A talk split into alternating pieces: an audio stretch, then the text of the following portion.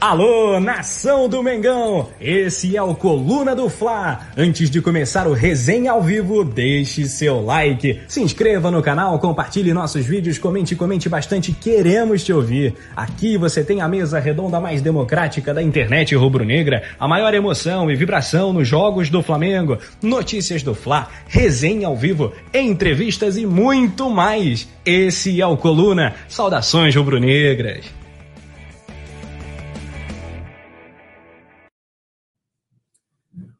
Boa noite, nação rubro-negra, amigos do Coluna do Fla, Paula Matos, produção do Anderson Cavalcante e a nação que já está chegando aqui no chat que eu estou vendo. Vamos hoje aqui em mais uma resenha ao vivo falar bastante, né? É o pós-jogo de União Lacalheira 2, Flamengo 2. Felizmente não deu aí o resultado que a gente esperava, até porque além da classificação antecipada, né, com duas rodadas de antecedência ia ter mais uma dancinha, né? Mas né, a gente espera a vitória na próxima rodada. Então, antes de ler vocês aqui, de chamar a Paulinha também para falar, vou pedir para a produção colocar a nossa vinheta e aí a gente volta com tudo.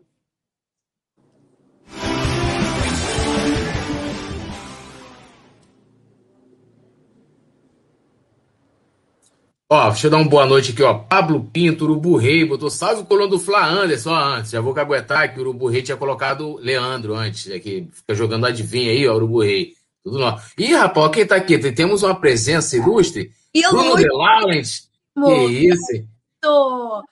Que moral! Que isso, hein? Boa noite, Brunão. Tamo junto, meu amigo. Luiz Alberto Neves também aqui, boa noite para ele. Naruto Pensativo também, boa noite, que é membro aqui do clube do canal. Né? E lembrando a galera, né? Se inscreva, ative notificação, deixe o seu like e também, se quiser se tornar membro, a galera sabe que tem diversos benefícios, inclusive todo jogo da Libertadores, né? Aqui a, a, a produção da, do Coluna do Fla tá surtindo um manto oficial, sagrado, né? Manto do Flamengo. E aí pode escolher o primeiro, o segundo, o terceiro, a camisa que você quiser. Ontem, inclusive, foi sorteado mais um manto sagrado exclusivo para os membros do, do, do canal, para a galera que se tornou membro ali durante o jogo, né, a transmissão. E quem já era membro, Naruto Pensativo aqui, concorreu também. É, eu não sei quem venceu ontem, não conferi, mas a produção coloca na aba comunidade, a produção pode falar aí, mas todo jogo então, tem diversos benefícios. Um deles também, bacana, que é estar com a gente lá no grupo do WhatsApp. Eu, Paulinha, a produção também do, do Anderson, Rafa, geral. É, e o Naruto ainda colocou, deixe o seu like, isso aí, deixe seu like Boa noite aqui para Fala Galera, Paula Matos Ana Júlia. Paulinha, chamando você para dar seu boa noite, mas também para você fazer primeiro uma análise geral aí de União Lacalheira 2, Flamengo 2 e convidando a galera também para comentar que quando a Paula é, finalizar a análise dela, também vou ler a rapaziada.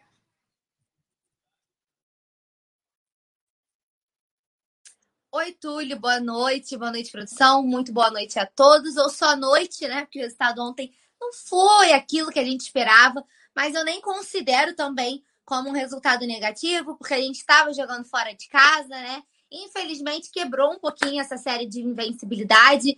Se a gente tivesse vencido, conseguiríamos um feito histórico, né? De quatro, quatro vitórias consecutivas, classificação por duas rodadas de antecedência, mas é, apesar de algumas falhas individuais que foram literalmente responsáveis né, pelo andamento da partida, é, vamos começar falando no geral. Eu achei um Flamengo meio um pouquinho desorganizado, assim. É, no primeiro tempo achei um pouco mais fraco em questão de atuação, né? Não conseguiu ficar muito com a bola quando o Flamengo não tem a bola, a gente sofre, né? A gente é um time que joga com a posse, que cria as jogadas, né? Que quebra as linhas adversárias e consegue aos poucos encontrando seus espaços para chegar ao gol. E a gente não foi conseguindo ter essa boa atuação na primeira etapa, né? O Lacaleira teve mais posse de bola. E isso complica um pouquinho a vida do Flamengo, principalmente quando a gente fala de um sistema defensivo falho, né? Uh, no segundo tempo, o Flamengo melhorou, né? Parece que eles acordaram, tomaram a injeção de adrenalina no vestiário, uns Red Bull da vida assim, sabe assim, uns energético, uns tapão na cara, tipo antigamente, vamos jogar, pô, Libertadores.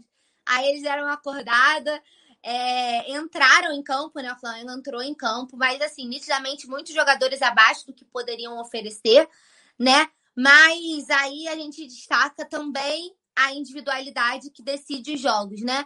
O Gabigol perfeito nas cobranças de pênalti, que é um cara que parece que nasceu para fazer isso, né? Gabigol é, é incomparável batendo pênalti. Para mim, ele é o melhor, melhor batedor do Brasil com sobras, o Dourado que lute. e Gabigol, assim, incrível, né? Convertendo pênalti. É, e a gente conseguindo o Arão, né? Que foi de vilão a herói, que fez o nosso, o nosso primeiro gol, né? E o Flamengo, no, no, segundo tempo, com a entrada do Pedro, teve até boas oportunidades de virar o placar, né? A gente cons conseguiu chegar, conseguiu criar, mas infelizmente a gente não conseguiu sair do, do 2 a 2 Eu senti falta do Vitinho. Quem diria, gente? Eu, Paula Matos, falando que senti falta de Vitinho dentro de campo. A que ponto chegamos? É, aí daqui a pouco a produção bota na tela aí que eu sou Vitinhete, qualquer coisa do tipo mas no momento não estou podendo negar que Vitor Vinícius está fazendo falta neste time do Flamengo e isso acredito que poderia isso, ter. Né? Ah, não! O Vitinho daqui é tu, filho, esquece. Não. Já tem até figurinha sua exaltando o Vitinho, assim, não. E não é de agora, né? É antes dessa fase. É com um buquê de flores, gente. Tipo, como assim, sabe?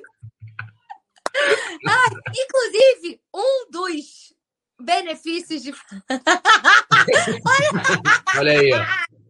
Matos Paula, se ele deixou o, o craque do time no banco, olha aí. É, eu falei bem isso, mas também já tô acostumada a ser trollada neste programa, né? Eu, tipo um boba da corte. Olha quem chegou, o nosso amigo Yuri Sobral, brabo das redes, que tá voando. Inclusive, queria aproveitar para fazer parabenizar o Yuri e todos os meninos, Matheus, Vinícius, o Igor, que comandam as redes do Coluna, que estão voando. Já tem gente no chat, Diego Carvalho, falando que eu sou fundadora do Clube do Vitinho. Essa eu não sabia, entendeu? Eu sou fundadora apenas do Arrascaete até morrer, entendeu? Inclusive, as vagas estão abertas para quem quiser se cadastrar no fã-clube do Uruguai mais amado do Brasil, mas por enquanto é o único que eu administro. É, e assim, analisando, é, eu vou ler aqui já a galera, né? O Yuri Reis falou aqui que ele tá chorando, porque ontem eu falava, chamava o Arão de, de Beckenbauer rubro-negro, que era para provocar o Simon. Mas, assim, é, é, na minha opinião, não, não mudei isso. Acho que o Arão ontem é, foi o melhor jogador do time. E hoje eu estava vendo a imagem do gol, né? Que ele acabou fazendo um gol contra. Isso não quer dizer que o Arão não erre. Eu acho que é, acho que as análises às vezes pegam muito no 880. Por exemplo, o Bruno Viana ontem foi uma. Para esquecer, né? A gente vai falar muito de zaga, mas é uma questão de oscilação. O que pecou, talvez, também, é o que a Paula falou, né? Teve as questões individuais que fizeram a diferença, o Gabigol e tal, mas é, ontem o Arrascaeta estava abaixo, né? O próprio o Bruno Henrique também, ontem, muito abaixo. É, a gente teve alguns jogadores que são protagonistas que acabam fazendo a diferença para o Flamengo lá na frente. Que ontem, eu não sei se por questão né, da, da, do campo, do gramado ser sintético, né, a movimentação da bola fica mais rápida e tal. Tem tudo uma questão de, de preparação, porque assim, também a gente, quando a gente analisa também essa questão do campo sintético, fala assim, ah, pô, será que os caras treinaram no campo sintético, sei Mas eu, eu, eu acredito, né, não tenho propriedade para falar, porque não sou jogador de futebol, né? Então os caras estão acostumados a, a, toda semana jogar num tipo de gramado. E de repente eles vão fazer um jogo específico, num gramado específico, né? No jogo específico, vão jogar num gramado específico. É, talvez possa complicar. Não estou dizendo que é, o Flamengo errou demais, mas isso pode ter contribuído também. Apesar de que a gente tem ganho aí jogos contra o Atlético Paranaense jogando lá no, né, no gramado sintético, feito boas partidas, e isso não tem sido problema. Mas é, ontem realmente foi, foi assim, muito abaixo, né? E até falando do Sene, e aí lembrando que é, hoje eu estava até vendo um vídeo que o Rick Kraus colocou do Sene falando da questão da zaga, né? É, de que não podia, o time em três jogos leva 10 gols e tal. E a gente vê que ele está tendo dificuldades né, para é, encontrar talvez a zaga ideal sem o Rodrigo Caio. Na minha opinião, ele já tinha encontrado. A gente vai falar de zaga daqui a pouco, eu vou falar isso, trazer alguns números também. É, eu acho que ele tinha encontrado com a chegada do Bruno Viana, ele vem tentando algumas outras coisas. Ontem também, eu acho que ele tinha que ter colocado o Vitinho. Era um jogo para o Vitinho, inclusive, né? É, de aproveitar a velocidade, o mano a mano, e eu não entendo, né? E o Simon falou um negócio que eu concordo muito. Quando o Vitinho tá mal, o cara ainda todo jogo. Todo jogo. Quando o cara tá bem, né? O cara tá tendo uma sequência legal e tal. Pô, bota, botar o cara. Não bota o cara, né? E das cinco substituições de ontem, o Senna só fez três, né? Não fez nem as cinco substituições. Ele, ele acabou é, né, o jogo com duas é, substituições no bolso, né? O Pablo Pinto perguntou o que eu achei do resultado de ontem. Cara, eu achei ruim pela qualidade do time, né? Mas olhando para a tabela, não é ruim. Assim, o Flamengo tem 10 pontos, está lá na, nas cabeças, né? Então, assim, é, é, eu acho que a gente se, é, se encaminha tranquilamente para se classificar. Uma, eu queria com duas rodadas de antecedência. Falei até que eu não tinha nem roupa para esse evento, né? É, mas a gente segue aí. E, aliás, até pode ser, né? A gente vai falar isso aqui, que pode ter combinação de resultados e a gente se classificar ainda. Deixa eu dar uma lida aqui, ó. Diego Carvalho está falando o seguinte: pode, podem ficar tranquilos que com o Flá e com o Sene, eu sonhei esses dias que seremos campeões invictos da Libertadores. Rapaz. Deus te ouça, meu filho. Amém. São Judas está foi. É, o Marco Antônio Teres dando a cornetada aqui no Diego Alves, falou que o Diego Alves poderia se aposentar no Flamengo com 40 anos até 2020, 2025. Não é cornetada, não. E ser o Buffon joga, o Buffon joga até hoje, né? O Diego Alves pode, é, pode. Ele tá torcendo aqui, ó, volta logo o nosso paredão, o nosso xerife Rodrigo Caio e o nosso Coringa Gerson. Né? É, o Júlio Gonçalves falando aqui da zaga, né? Que se atrapalhou com um atraso para o goleiro Gabriel Batista, não do técnico, que foi o mesmo. Aqui a situação do grupo, né? Flamengo, vou adiantar essa pauta em produção, pode adiantar, não me dá bronca não, mas vocês estão vendo aí o, o grupo. Flamengo em primeiro lugar com 10 pontos, né? Quatro jogos. Aí vai jogar na quinta-feira, amanhã, LDU e Vélez. LDU tem quatro e Vélez tem três. E União La Calheira é, tem dois pontos, né? Empatou com o Flamengo. É engraçado, né? Os resultados iguais. Empatou com a LDU 2x2 e com o Flamengo de 2x2. Perdeu pro Vélez. Se, é, se o LD, a LDU vencer amanhã. Aliás, se o Vélez, né? Isso? É, não. não se a LDU venceu. Isso. O Flamengo já classifica. Isso aí. Se LDU vencer amanhã o Flamengo já está classificado com duas rodadas de antecedência. Então, a gente vai poder, vai poder comemorar antecipado, aí tem que saber com a, com a produção, com o Yuri Sobral, que é o cara que está cuidando de toda a parte de direção das danças, se vai poder soltar a música, né? Que aí, pô, se classificou, tá bonito os trabalhos, né? O Alisson pedindo para ler o comentário dele. Qual é o comentário? O Globo irá transmitir o Brasileirão da Série B. A que ponto chegamos? Mas acho que eles sempre transmitiram, pelo menos pela, a Globo transmitiu a Série B, sim, cara. Não é a primeira vez isso, não.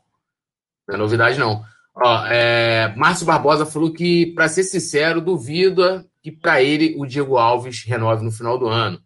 Pablo Pinto falou: Flamengo não desiste nunca, é isso aí. O Sérgio Biata mandando salve para mim, um salve para Paulinha também. Elise Luiz Domingo mandando um oi. Né? O Urubu Rei comenta o seguinte: com o Diego como primeiro volante no meio-campo, mesmo atuando bem, não dá muita proteção para a zaga. É, a Sara Turti falou: se o Ceni continuar com esse paternalismo com o R7, o Flamengo vai ficar difícil. Deixa eu subir mais aqui para pegar. O Yuri Reis falou que até o próprio Isla estava jogando bem. O Antônio Costa falou: Arão é volante, não zagueiro. Será que o cara igual o Rogério não sabe disso? É, o, o Aaron Fly falou que discorda que para ele o cara ontem foi o Felipe Luiz. Tô o, contigo. O Yuri Reis falou: para mim a zaga tinha que ser Arão com Noga ou Arão com Gustavo Henrique. É... O Yuri Sobral. Inadmissível alguém apoiar Cuejar em 2021. Eu quase meti o pé do estúdio. É, Yuri Sobral, tem coisas que são difíceis de defender, né? neste programa, né, meus amigos? É, o cara saiu há dois anos no Flamengo, ganhou nada, né? Ganhou nada. O que eu posso dizer para vocês aqui, o aproveitar o Simon tá aqui para se defender mesmo, então é tudo nosso, nada deles, né? O que, que o, o, o Cuejá era bom, era bem melhor do que o Arão? Destruidor, isso aí eu concordo, era muito mais destruidor. Mas de resto, filho, não tem nada nem para comparar, entendeu? Arão, outro patamar. Beckenbauer rubro-negro, lancei a moda, tudo nosso nada deles. Chupa sai molhado, não adianta fazer enquete lá no Twitter, não. Isso aí, é nós. Vou recortar depois vou mandar para ele. Obrigado. Ó, Jamie, Borges falou que a defesa do Flamengo precisa se reorganizar, ficar mais compactada no primeiro gol. Apesar da falha do Bruno Viana, havia um autêntico deserto na grande área. É, o Marco Antônio Teles mandando aqui um boa noite é, pra gente também, o Antônio Costa, Mengão, não tem zagueiros, todos fracos. É, cadê aqui, ó? Ah, o Yuri Reis ali, aqui, o Yuri Reis falando que ontem ele riu pra caramba, é, falando do Beckenbauer e Rubro Negro. O Bruno Delaunet falou, o Arão fez dois, né? Um contra e um a favor. Agora a gente vai falar de zaga, e eu quero também é, ouvir a opinião da rapaziada, porque o Ceni, né, no Carioca, ele, ele pode fazer novas mudanças, né? E na minha avaliação, acho que o Ceni está meio perdido com relação à zaga depois que da chegada do Bruno Viana. E aí, até dando minha opinião e passando para Paula, a gente terminou é, isso sem o Rodrigo Caio, tá? Acho que o Rodrigo Caio é titular. É, a gente terminou o Brasileirão, porque o Rodrigo Caio voltou para o último jogo, então praticamente nem conta, mas a gente a reta final do Brasileirão, as grandes vitórias do Flamengo, as viradas, não sei o quê, foi com Arão e Gustavo Henrique, né? Inclusive a zaga que mais atuou com o Rogério Ceni. E na minha avaliação é a zaga ideal do time titular sem o Rodrigo Caio. Os caras estavam entrosados, né? Eu concordo com quem defenda de que o Arão não é um, não é um cara especialista da posição e tal, deu mole, papapá, mas Contra fatos não há argumentos, e eu vou trazer números aqui sobre isso, mas eu quero ouvir da Paula. É, primeiro, Paulinha, assim, é, é, falando especificamente ontem da zaga, o que, que você achou da atuação da dupla de zagueiros, né? Considerando que eu acho que a, o mole do, do, do, gol contra do Arão é, foi dele, mas o Bruno Henrique contribuiu com 99%, o Arão teve 1% que pegou ele desprevenido e tocou nele, mas o Bruno Henrique aba abaixa, né? Não pode por favor, o jogador de futebol, a bola tá vindo, o cara sai da frente, não dá. Mas podemos dizer que a dupla de zaga ontem foi totalmente responsável pelo empate. E que você fizesse uma análise da zaga é, no jogo de ontem, Bruno Viana e Arão, né, individualmente, e como você armaria a sua zaga para a primeira partida contra o Fluminense no próximo sábado. E só colocando aqui para você, as opções são o seguinte: não vai poder contar com o Rodrigo. Aliás, Rodrigo Caio é dúvida, dizendo que não pode contar. Rodrigo Caio é dúvida. Tem o Arão, né, que joga improvisado. Bruno Viana, Gustavo Henrique e Léo Pereira. A bola está contigo e eu quero ver a rapaziada também como vocês armariam a zaga do Flamengo né, para enfrentar o Fluminense no sábado. Túlio, então, vamos por parte, né? É, eu acredito que quando o Ceni colocou o Arão na zaga, né? Foi um paliativo. Ele precisava resolver um, um problema momentâneo e foi a forma que ele encontrou de é, conseguir resolver esse problema. E teve êxito, né? Não à toa o Arão está na posição até hoje. Mas o que era provisório acabou se tornando uma coisa com uma solução eterna, né? E isso acaba desestruturando uh, em alguns momentos, porque o que, que acontece? Eu acho que a gente tem que avaliar, e aí eu não estou dizendo que o Arão é bom ou ruim na posição, porque ele vem fazendo o trabalho dele e ele vem muito bem de zagueiro, a gente não pode negar, né?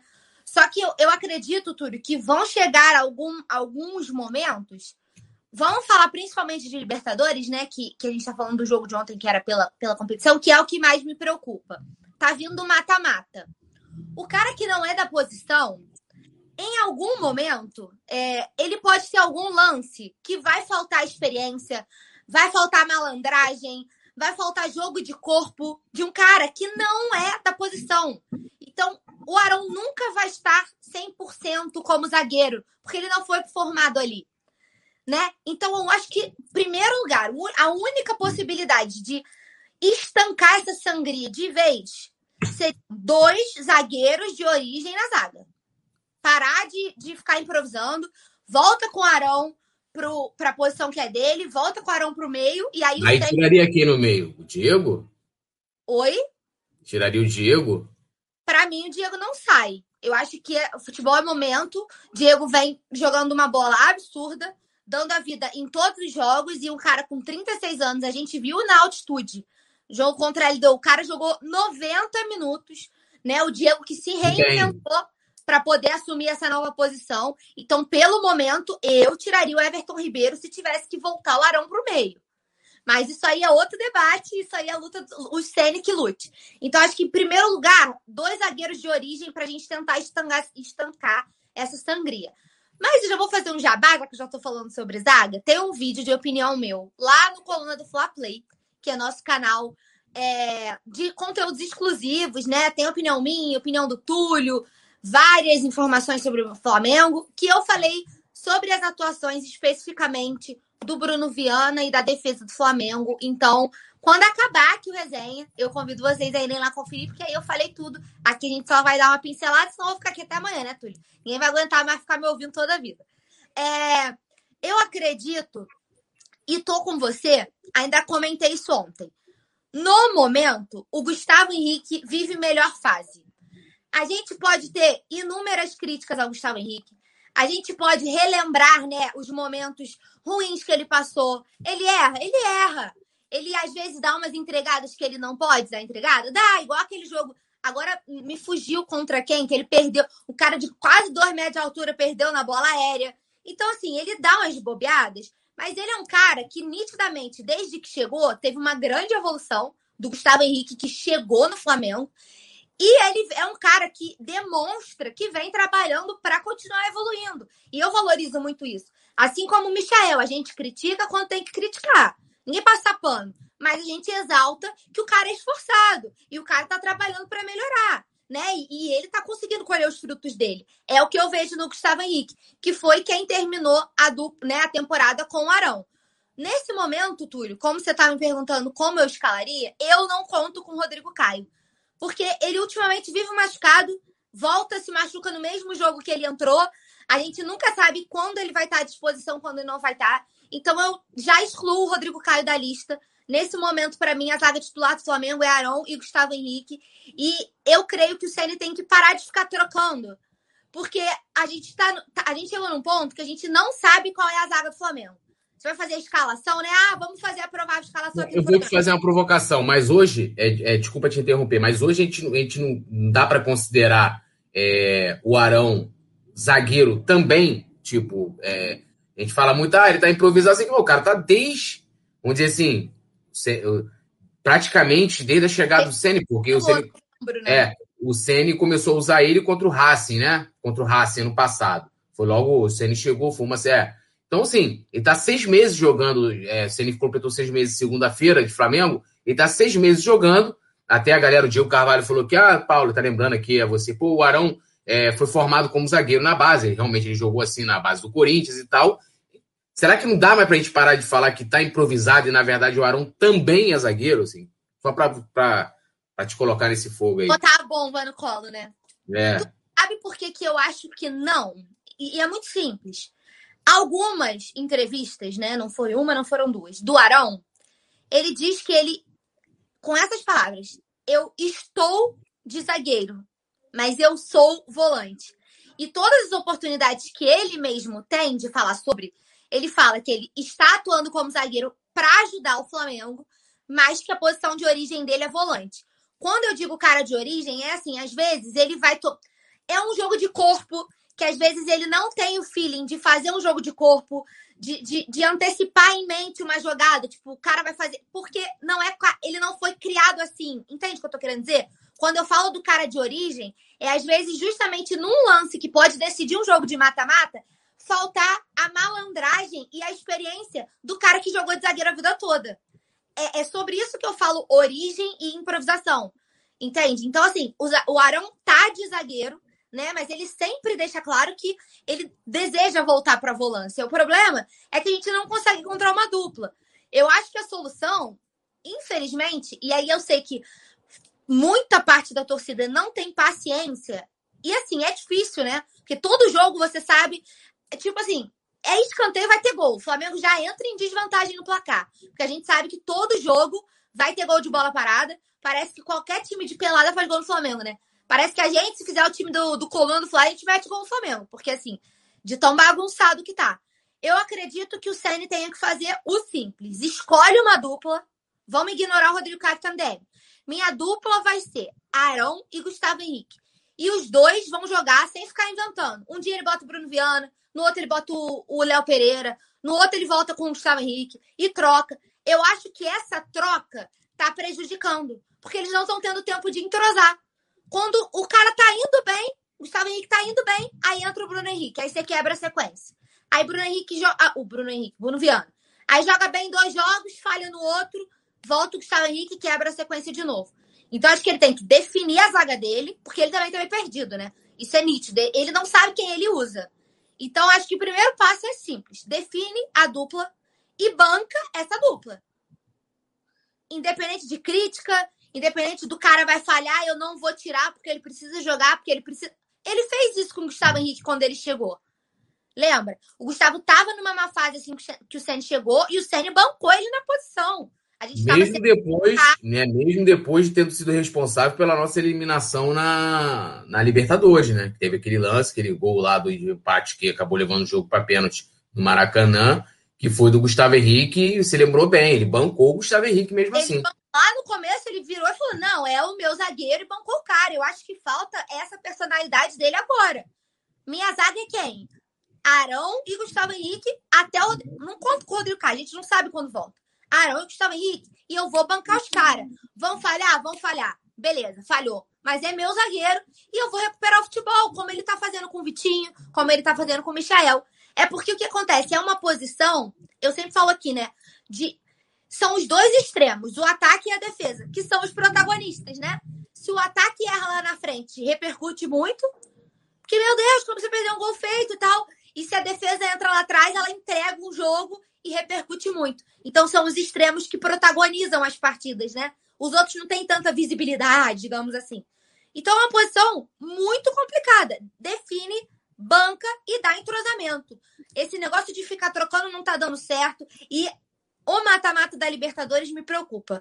Isso sem contar que a gente tem um Fluminense pela frente que tá começando a se organizar e tá ajustando devagarinho e pode dar trabalho para essa zaga do Flamengo se a gente continuar com essa sangria que tem que ser estancada.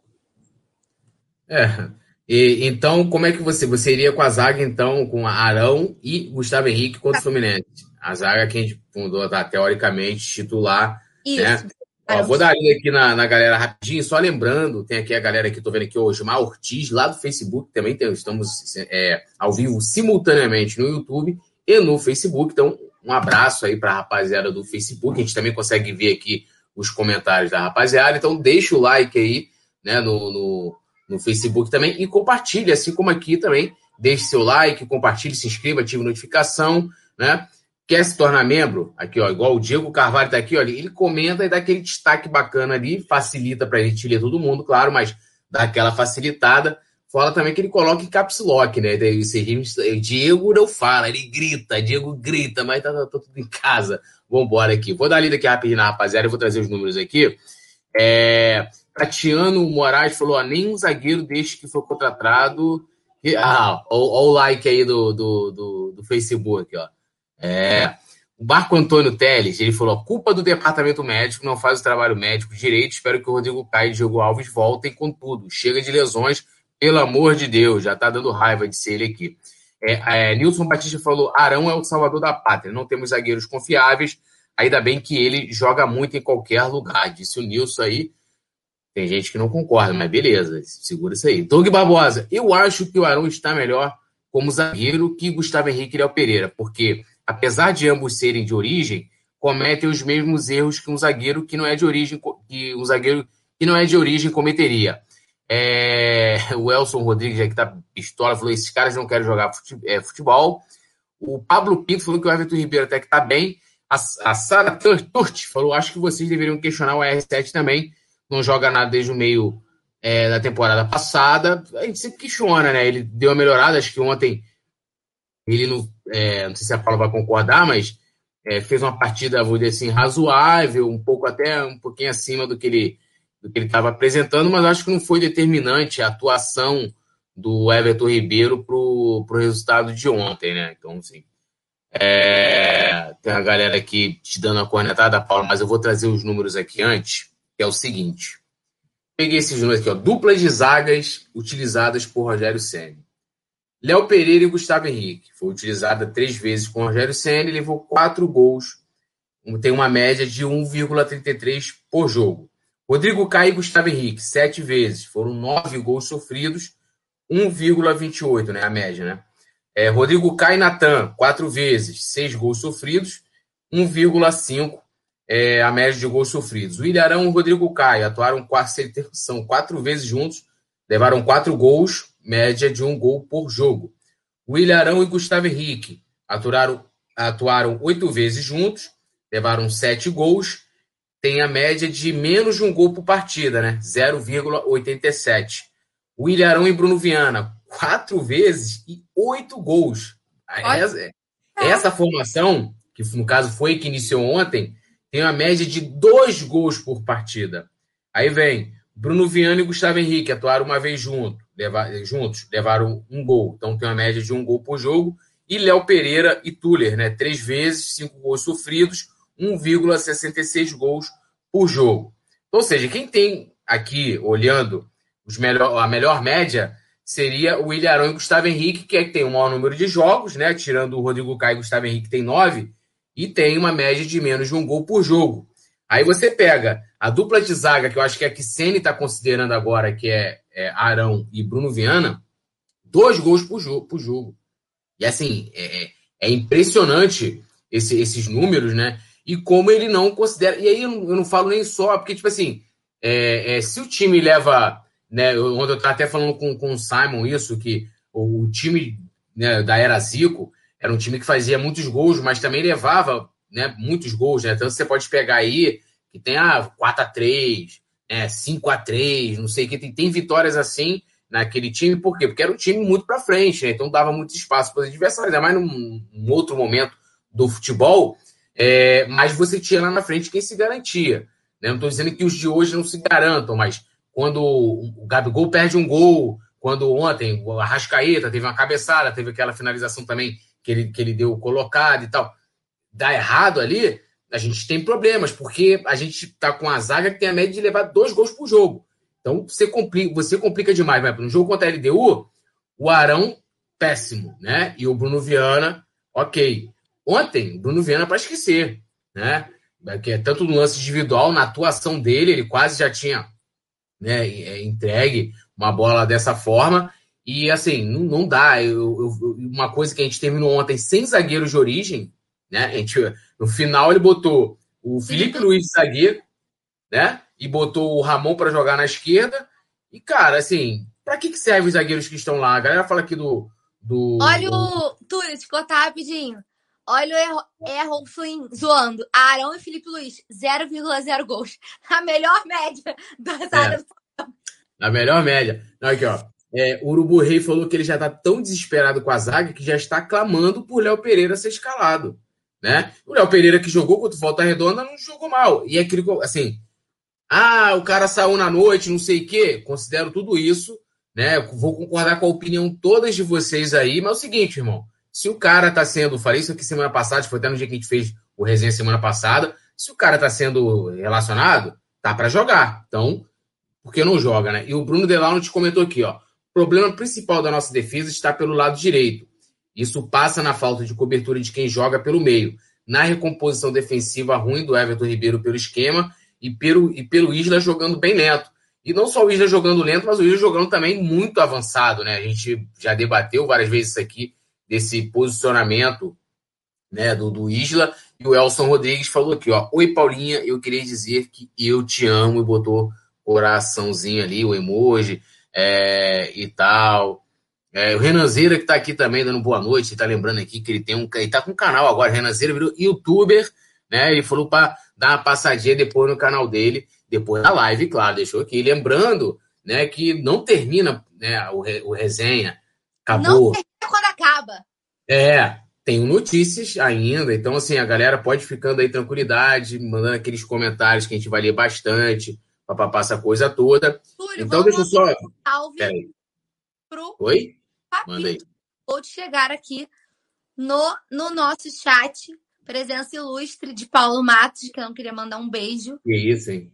Que isso, Túlio? Não, eu tô colocando aqui os números aqui da zaga pra rapaziada ah. ver tudo, entendeu? Então, tipo, aí, ó. Aí, pra rapaziada ver. Tá enxergando nada, gente. Pra rapaziada, era aí. Pra rapaziada ver aí. Aí, ó, tá bonitão aí, aí. Então tá show. Então, o, cadê o amigo? Qual foi o amigo aí que disse que te ama aqui? Cadê? O Elson, tem que dizer que ama também seu Paulo Matos. Se não fosse seu Paulo Matos, não teria Paulo Matos, né? Então, assim, aí corre aí, já menciona ele aí, arroba Paulo Matos, né? E já diga assim, seu Paulo Matos, eu te amo.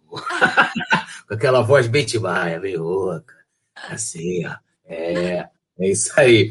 Bom, é, vamos falar de coisa boa, né? A gente falou também um pouco né, do Vitinho ontem que, que fez falta. Você quer se alongar mais sobre, sobre o Vitinho, quer ficar mais na saia justa? Porque assim, eu sempre defendi o Vitinho, mas eu vou, antes, vou falar a parada. Vou falar, vocês avós de Maia aqui. Falar a parada. Seguinte, cara, o Vitinho, vou repetir isso que eu repito 500 vezes. Vitinho não vai entrar para dar show, parceiro. Não espere que o Vitinho faça o que é, a Rascaeta faz, que Bruno Henrique faz, que Gabigol faz.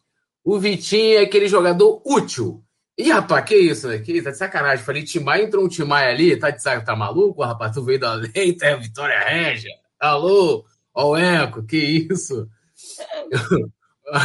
o, o Mário Malagoli, vaquinha para comprar o protetor de tela pro Túlio. É, eu não troco, é. Foi a primeira coisa que eu pensei, mas eu falei, vou guardar para mim, né?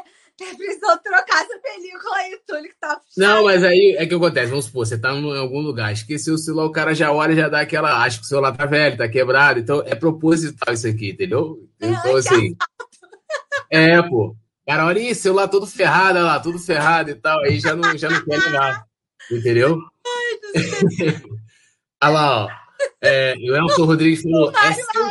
que horror! ó, e o Elson Rodrigues falou aqui, ó. É, é seu Paulo Túlio. Mas, mas diz, diz pro cara que você ama o cara aí, irmão. Pai da Paula. Tem moral aí pra. pra ah, eu, hein? Porra, diz que ama o cara. Tem que dizer. Porra. Eu agradeço lá ao, ao, ao, pai da minha esposa, eu tive a oportunidade de conhecer, mas vou agradecer a ele, né? Pô, tudo nosso, nada deles. Te amo de onde você estiver, que eu não conheci, né? Então, assim, agradece aí, irmão. Começa que vai deixar a Paula feliz, agrada do pai dela, porra, ó, a dica, se liga na dica, hein? Não, assim, falando do Vitinho, eu não espero nada extraordinário do Vitinho nunca. Então, assim, quando o Vitinho joga bem, jogou contra. Eu, eu sempre tô surpreendido.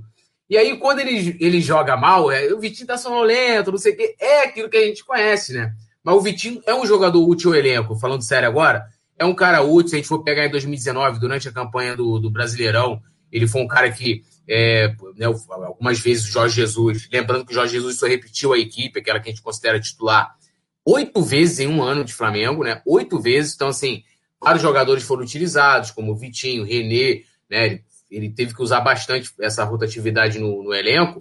E, e, e, foi um cara que ajudou com assistência de gols, né? Marcou gols também, mas ele não é o destaque da equipe. Você não vai esperar que ele seja um protagonista como é o Gabigol, como é o, o, o Arrascaeta, o Bruno Henrique. Então, assim, ontem, por incrível que pareça, ontem também no chat, durante a transmissão, a galera pedindo o Vitinho, acho que era o jogo também para que ele pudesse entrar e talvez pudesse até trazer algo diferente. O, o Bruno Henrique é muito apagado, muito sumido. O Flamengo né? Poucas vezes ele teve até ele fez algumas jogadas ali, explorou, conseguiu no mano a mano e tal, mas assim, fez muito pouco ontem, criou muito pouco. Poderia ter colocado o Vitinho. E aí eu quero te ouvir, Paulinha. Que que e aí? Ontem você já falou que ficou surpreendida, quem diria que você ia pedir? Não só isso, que você está falando de ontem, que você assim, que ah, pô, fiquei surpreendida de pedir Vitinho. Um dia que você estava fazendo resenha aqui com o Simon, inclusive eu fiquei aqui que eu aí você ficou me zoando, pô, vai trabalhar, eu tô trabalhando esperando a frase de efeito. E qual foi a frase de efeito de você naquele dia? Pedindo o Vitinho titular no lugar de Everton Ribeiro. Né? Então, assim, comenta aí. Vitinho fez falta ontem, Paulinha? Cara, então, essa história de Vitinho titular no lugar de Everton Ribeiro, eu nem acho que seja absurdo se a gente considerar que o Vitinho tá jogando bem está sendo importante nas últimas partidas. E o Everton Ribeiro, há pelo menos oito meses, não joga bola, né? Se ele jogou contra o, os dois últimos, Lacalheira e Volta Redonda. Contra o Volta Redonda, ele teve uns flashes, né, de melhora. Ontem também alguns flashes, mas longe, muito, muito, muito longe de ser o Everton Ribeiro que a gente conhece. E futebol é momento. O que eu falo é, o Ceni precisa ter é, culhão de pegar um medalhão, porque Everton Ribeiro é um dos capitães do time, né? É um dos caras que está mais tempo no elenco, é um dos craques da equipe, e isso é inegável. Ninguém discute aqui a qualidade do futebol do Everton Ribeiro, até porque na minha avaliação nem tem como discutir isso. É uma discussão que não existe, porque todo mundo sabe que o cara é um gênio, mas é um gênio que não vive boa fase. E não é absurdo ele ir para o banco para entrar o jogador que está melhor. É isso que eu defendo. E eu tô falando assim, é impressionante eu ter, eu ter pedido o Vitinho, porque eu sempre critiquei muito o Vitinho. Eu falava que era sono de moleque, que o cara entrava morto, parecia tinha comido uma feijoada antes de entrar em campo, né? E ainda assim, mesmo com todas as críticas, sempre fiz questão de também exaltar as qualidades do Vitinho. achei ele um excelente jogador. Sempre falo isso aqui, né? Cara é ambidestro, ele é muito bom no um contra um, ele é bom de drible, ele é bom de chutar. O Vitinho tem recurso. O que faltava para ele às vezes parecia vontade, confiança. Eu acho que faltava confiança no Vitinho. E isso ele está recuperando. E aí a gente não pode desmerecer o trabalho do Ceni, porque nitidamente a evolução do Vitinho tem dedo do treinador e até é, questão de física. Assim como o Pedro, se a gente pegar foto de como o Pedro chegou e como o Pedro está agora, e questão de porte físico, né? Ele tá mais, mais forte, o Vitinho também ganhou massa magra.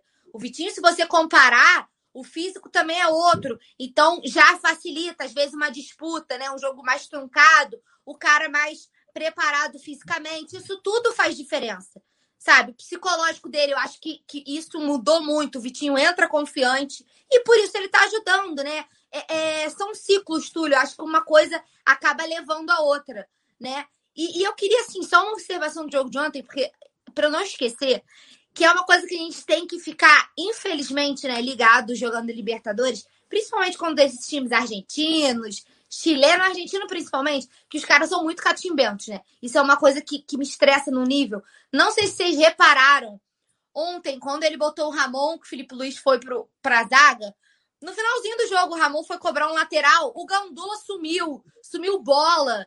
O, o, Ramon pulou a placa da publicidade, foi lá atrás buscar a bola. Então, assim, os, os caras catimam pra caramba. É uma cera absurda. E, pô, isso na, num mata-mata faz muita diferença, o tempo que você perde. Né? Futebol é uma coisa de um minuto, o Arrascaeta faz uma jogada genial, acha um gol e o Flamengo consegue resultado. Então, aquele lance me irritou tanto, mas tanto, que eu não podia passar esse programa sem falar disso. O Gandula desapareceu, gente. Como assim? Ou seja, você ia fazer igual a LF Manga fez com o Gandula. Ia dar um esculacho nele. Porra, esse Gandula, é, esse Gandula tá merecendo. Cadê a bola? Ramon foi lá longe, pulou placa de publicidade. Coitado do menino, entendeu? Não, mas, mas os caras já estavam fazendo cera desde os 28 minutos do primeiro tempo. Toda já tava hora, já. Hora, Imagina. Cara. A galera fica assim, Túlio, eu me identifico com as suas reações e tal. Isso é porque assim, o que acontece? A produção do Colo do Fla vai me liberando. Não, pode liberar a emoção, porque é, aí você vou me liberando. Mas ainda mesmo assim não me seguro bastante. Mas, mano, você imagina, o Flamengo perdendo 2 a 0 Libertadores com um time horrível. O time, caramba, mano, é muito ódio daquele time, muito ruim. Aí, porra, 28 minutos, os caras caindo no chão. Caraca, minha vontade era de dar uns três tapas na mesa e gritar de muito ódio, tá ligado? Porra, muito ódio. Vai fazer o quê? Libertadores, velho. Para igual o Tuzinho. Libertadores é diferente, né, meus amigos? Então, assim, é brabo. Ó, tá aqui com a gente. Ele que é membro aqui. Ó, ó, ele que é membro, brabo pra caramba também, tá sempre com a gente lá no grupo. Queridaço Marcelo Martins. A Josi, ó, Josi Resistência aqui, ó. Flamimimi, Marcelo Martins. Tu é professor de história do grupo. Marcelo Martins é o cara que indica livros, é, dá aulas de história pra gente. É isso aí. Ele é, o é James Del Borges, é que ele centra a gente nas pautas, e o Marcelo Martins no, nos enriquece com cultura, né? Tudo nosso, nada deles. Aqui é a família, a José Poeta Túlio Vitinete, pistola é nós. É nós, mano. Eu, eu nunca mostrei ali 70% de como eu fico realmente. Eu fico segurando. No Maracanã, então, né? No Maracanã, pô, tem que ser mais comedido ainda, né? Não pode comemorar, não pode não sei o quê. O pessoal fica olhando, pô, aí tem que dar uma segurada. No gol ainda, né? Daquela, né? Aquela ah, da dancinha, babá, mas pode ver que é tudo muito. É quase igual. Vocês soltam a emoção nas dancinhas do, das redes sociais, pô. É, não, mas aí é jogo de Libertadores, aí Maracanã Carioca e tal, aí faz tipo aquele coisinho de Jesus, eu vou só no. Entendeu? Mas dá pra fazer. Ah, o Elson Rodrigues falou: Ah, o seu Paulo e o pai da Camila. Um abraço. Que isso? O Elson, o Elson tá, tá embrasado, irmão. Elson, segura, irmão. É, nós, pô, nós vivemos num país, é, é, como é que se fala? Que é casal, não é trisal. Então, assim, dá uma segurada. É, o Wang Po botou que quando a gente ficar nas oitavas, vão entender o que o Sen, que o Ceni não é pro Flamengo, dando aquela cornetada no Ceni, Marcelo Martins aqui dando um salve pra gente. O Elson Rodrigues falando que o elenco está desarrumado. O Fabiano Jordão falou o seguinte: esse monte de improvisação não vai terminar bem. Diego improvisado de volante, Arão na zaga pelo lado direito e Bruno Viana pelo lado esquerdo. Ceni quer ter trabalho autoral. Lamentável. A Sara Turti, lembrando aqui o sono de moleque. O Matheus Catânio Zamparetti aí, que tá sempre com a gente agora, também é membro aqui do clube do canal, falou: Vitinho vai decidir o Carioca de novo. Eu tô sentindo também, cara. Vitinho é predestinado, decidiu em 2019, 2020. E, e a José Resistência falou: ó, Vitinho é o homem do Carioca. Libertadores é outro patamar mais óbvio. Dava para testar ele ontem, né? O Mário Malagoli falou: BH não faz mais aquelas jogadas de penetração, fica só jogando a bola para trás. Ontem ele até tentou, né? Jogadas individuais, de velocidade e tal, mas não, não foi suficiente, né? O Diego Carvalho falou que só espera que o Vitinho corra e que coloque a bola na área. Se ele conseguir fazer algum gol, é bônus. E a galera também estava aqui defendendo, né? O Alisson, é, não sei se tá, ah, o Alisson Silva falando que ontem era também um jogo pro Michael. Já pro Michael eu tenho minhas dúvidas.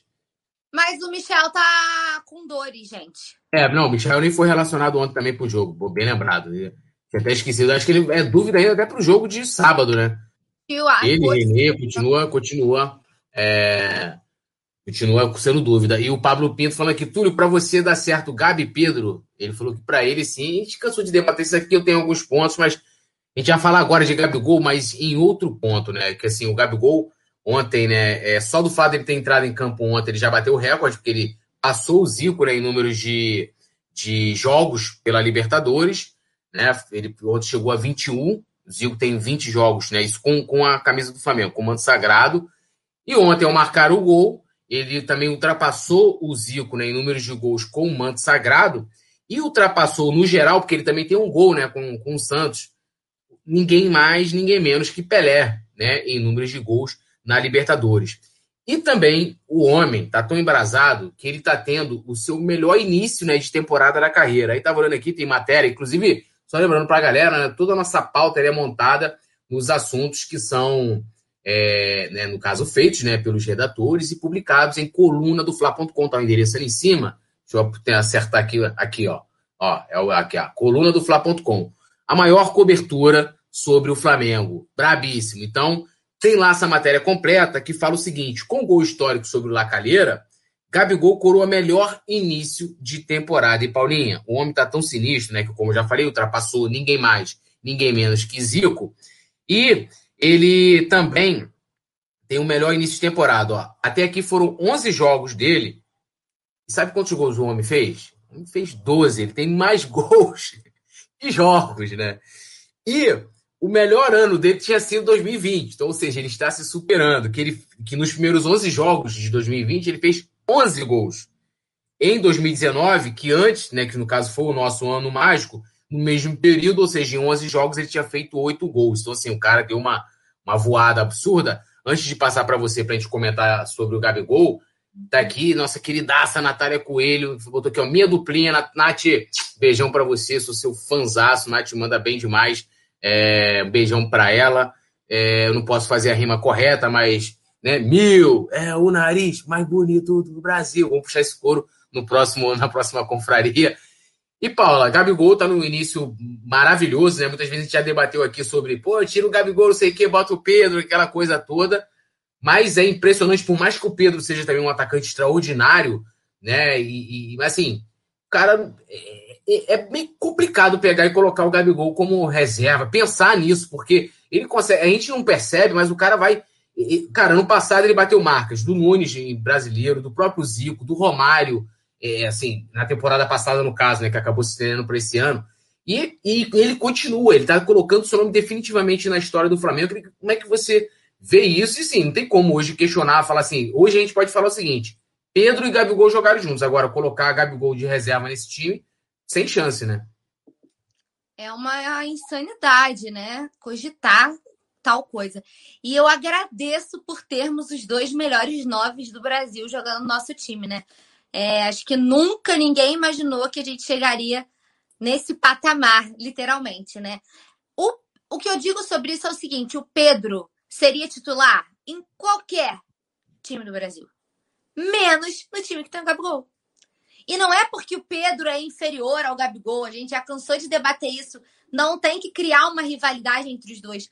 Porque em diversas vezes eles jogando juntos, eles já mostram que eles conseguem se complementar. O Pedro fica mais preso na área, o Gabigol se movimenta muito, né? O Gabigol vai buscar o jogo, o Gabigol serve ao Pedro. Então os dois se complementam. A gente não pode alimentar uma possível disputa entre os dois. A gente tem o privilégio de ter os dois à nossa disposição e a gente tem que desfrutar. E aí você tá falando dos números do Gabigol e é realmente impressionante. E eu sempre falo, né? Eu sou assim, fã demais do Gabigol. Para mim, já cansei de falar isso aqui, ele tá já no top 5 maiores ídolos da história do Flamengo, fácil, por tudo que ele já conquistou, sabe? É, o Gabigol é gigante, já é gigante na história do Flamengo, e a cada dia ele dá mais um passo para continuar eternizando uma história linda aqui, né? É, a cada dia, a cada jogo, ele quebra um novo recorde, né? Ele conseguiu igualar o Zico, aí agora ele passou o Zico, e eu tenho, é, fiz até uma matéria lá pro colunafla.com, já que a gente estava fazendo jabá, comparando o Gabigol na temporada 2020 e o Gabigol nesse inicinho de temporada de 2021, porque acabou de começar, né? A temporada 2021 acabou de começar. Em 2020, o Gabigol criou 38 chances claras de gol, converteu 15 delas, deu, teve 23 chances claras perdidas e um aproveitamento de 39% de conversão. Nesse início de temporada, ele quase duplicou essa taxa de conversão de 39% para 64%. Então, ele está convertendo muito mais gols do que a temporada passada inteira. Só agora foram 11 chances claras criadas e 7 convertidas. Então, assim, os números do Gabigol cada dia são mais impressionantes. E é incrível, eu, eu tava comentando isso, toda vez que a gente fala do Gabigol, eu gosto de, por mais que às vezes estou repetitivo, de, de falar como o Gabigol amadureceu. Do Gabigol que chegou em 2019, do Gabigol que veste o manto agora. É, quando ele assumiu a braçadeira de capitão, o discurso dele no vestiário, meu amigo, uma coisa absurda. A maturidade que ele desenvolveu na reta final do Campeonato Brasileiro, ele foi uma das peças, para mim, principais da engrenagem da, da, da, retomada do Flamengo, daquele boom que a gente deu, daquele crescimento no final da temporada rumo ao título, o Gabigol foi fundamental. A cada gol, a cada lance do Flamengo, ele dava vida em campo, né? E, e, e é, colocava tudo para fora, né? Abraçava o centro, gritava, vamos! Ele, sabe, acreditando até o final, essa coisa do torcedor mesmo, que não desiste. E, e, a maturidade, né? O Gabigol que antes vivia tomando cartão quase todo jogo, agora quase não toma cartão mais, tá muito mais contido, tá muito mais centrado e vai voar cada vez mais, né? Eu acho que a gente só vai ter dimensão, Túlio, do que o Gabigol e esse time, né? Essa era que a gente tá pegando de 2019 para cá, representam quando ela acabar. Enquanto a gente estiver tendo prazer, eu só posso dizer para vocês: desfrutem porque o time que nós temos, com um cara como Felipe Luiz, o Arrascaeta, que é o melhor jogador do continente, com sobras, o Gabigol, Pedro, Bruno Henrique, olha o time que a gente tem, olha o elenco que a gente tem. Então, assim, desfrutem, porque quando acabar, a gente vai olhar e vai falar assim: caraca, a gente não tinha noção de como os caras eram decisivos e determinantes para todo o sucesso que o Flamengo almejava né? Então é, é absurdo falar do Gabigol. A gente pode fazer um resenha inteiro só para falar do Gabigol, porque ele é surreal. O cara é realmente predestinado. Nasceu para estar no Flamengo, né? Eu acho que os números, a demonstração dele, né, em campo, fora de campo, ele se é admirado por crianças de outros times, né? Ele, ele é um espelho. E eu acho que tudo isso é representatividade do que é o Gabigol e de como ele influencia não só nós que somos rubro-negros, mas todas as crianças e todos os amantes do bom futebol. É inquestionável que o Gabigol é com sobras o melhor atacante do Brasil, né? E aí a gente já adiantando a pauta, como que esse cara não vai estar na seleção, amigo?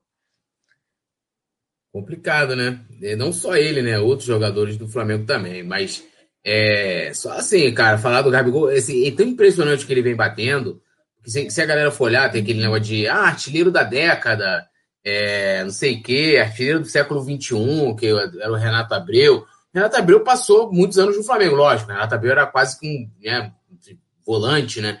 Mas é, não, era, não era um homem de frente. Mas você viu pouco tempo que o Gabigol chegou para bater a marca. As marcas de quem ele está batendo, né? De Zico, de Romário, de, é, de, de, de Nunes, né? Então, assim, é um negócio que é, eu fico vendo a dimensão disso, porque, por exemplo, esse ano faz 40 anos do, do Mundial e da Libertadores de 81. E há 10 anos atrás a gente estava comemorando os 30, né?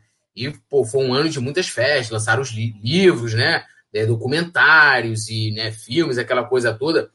E era uma coisa de você olhar aquele time, principalmente para minha geração que, que pegou os anos 90 ali adolescente, que é, que é quando você começa acompanhar de fato o futebol, ir no Maracanã, que sofreu pra cacete, falou assim, cara, nunca vão chegar ninguém no patamar daquele time. A gente pode ter algo ali, é, tipo, ah, beleza, pode ganhar uma Libertadores aqui, ali, por exemplo, a gente pega o próprio time do Palmeiras, que ganhou a Libertadores ano passado, cara, de, é, de longe não é igual o time do Palmeiras de 99, né, que, que foi campeão é, com o Alex, não sei quem, era um time cheio de craques, e, e, e, a gente tem, e o Flamengo não, a gente tem jogadores que, né, que hoje conseguem, não estou dizendo é, qualidade individual, mas em termos de marcas, né, de, de, de jogos e uma série de situações que consegue se igualar ou ultrapassar os jogadores da época, então, da, daquela época. Então, assim, é, é como você falou, as pessoas hoje não têm dimensão muito, né? Você pegar aí, eu falo sempre todo mundo aqui, cara, tem vários jogos daquela rapaziada lá completos aí no YouTube, né? Assim, que você vai ver como é que os caras jogavam, vai pegar de 78 em diante, 79, 80, meu irmão, time era absurdo. Pegar um Leandro, pegar o outro, Júlio César Urigueli jogando, jogando pelas pontas do Flamengo. Cara, o cara driblava, assim, absurdo. Era um negócio, adílio. É, os caras jogavam demais. O Zico não vou nem, vou nem falar, é sacanagem, entendeu? Então, cara, e o cara vai bater nessas marcas. Outros jogadores também, né, em números de jogos, conquistas de títulos também. É, e é impressionante, como você falou. Eu acho que ainda não estão dando a dimensão correta para tudo isso que está acontecendo, né? E eu também falo isso, cara, aproveita, porque eu peguei vários anos sofrendo muito, né, cara, brigando para não cair e tal. E eu, porra, curto bastante esse momento mesmo. Eu falo, ah, tá comemorando classificação de vaga para Libertadores, sei o quê, para os oitavos, tô. E aí? Antes eu tava lá, ficava triste porque eu não me classifiquei. Não, e geralmente quem zoa, quem, Assim, geralmente quem zoa é pior porque o cara tá lá na segunda divisão, né? O cara ontem tava assistindo pela TV, controle remoto, torcendo contra, né? Mas, pô, claro que eu vou comemorar.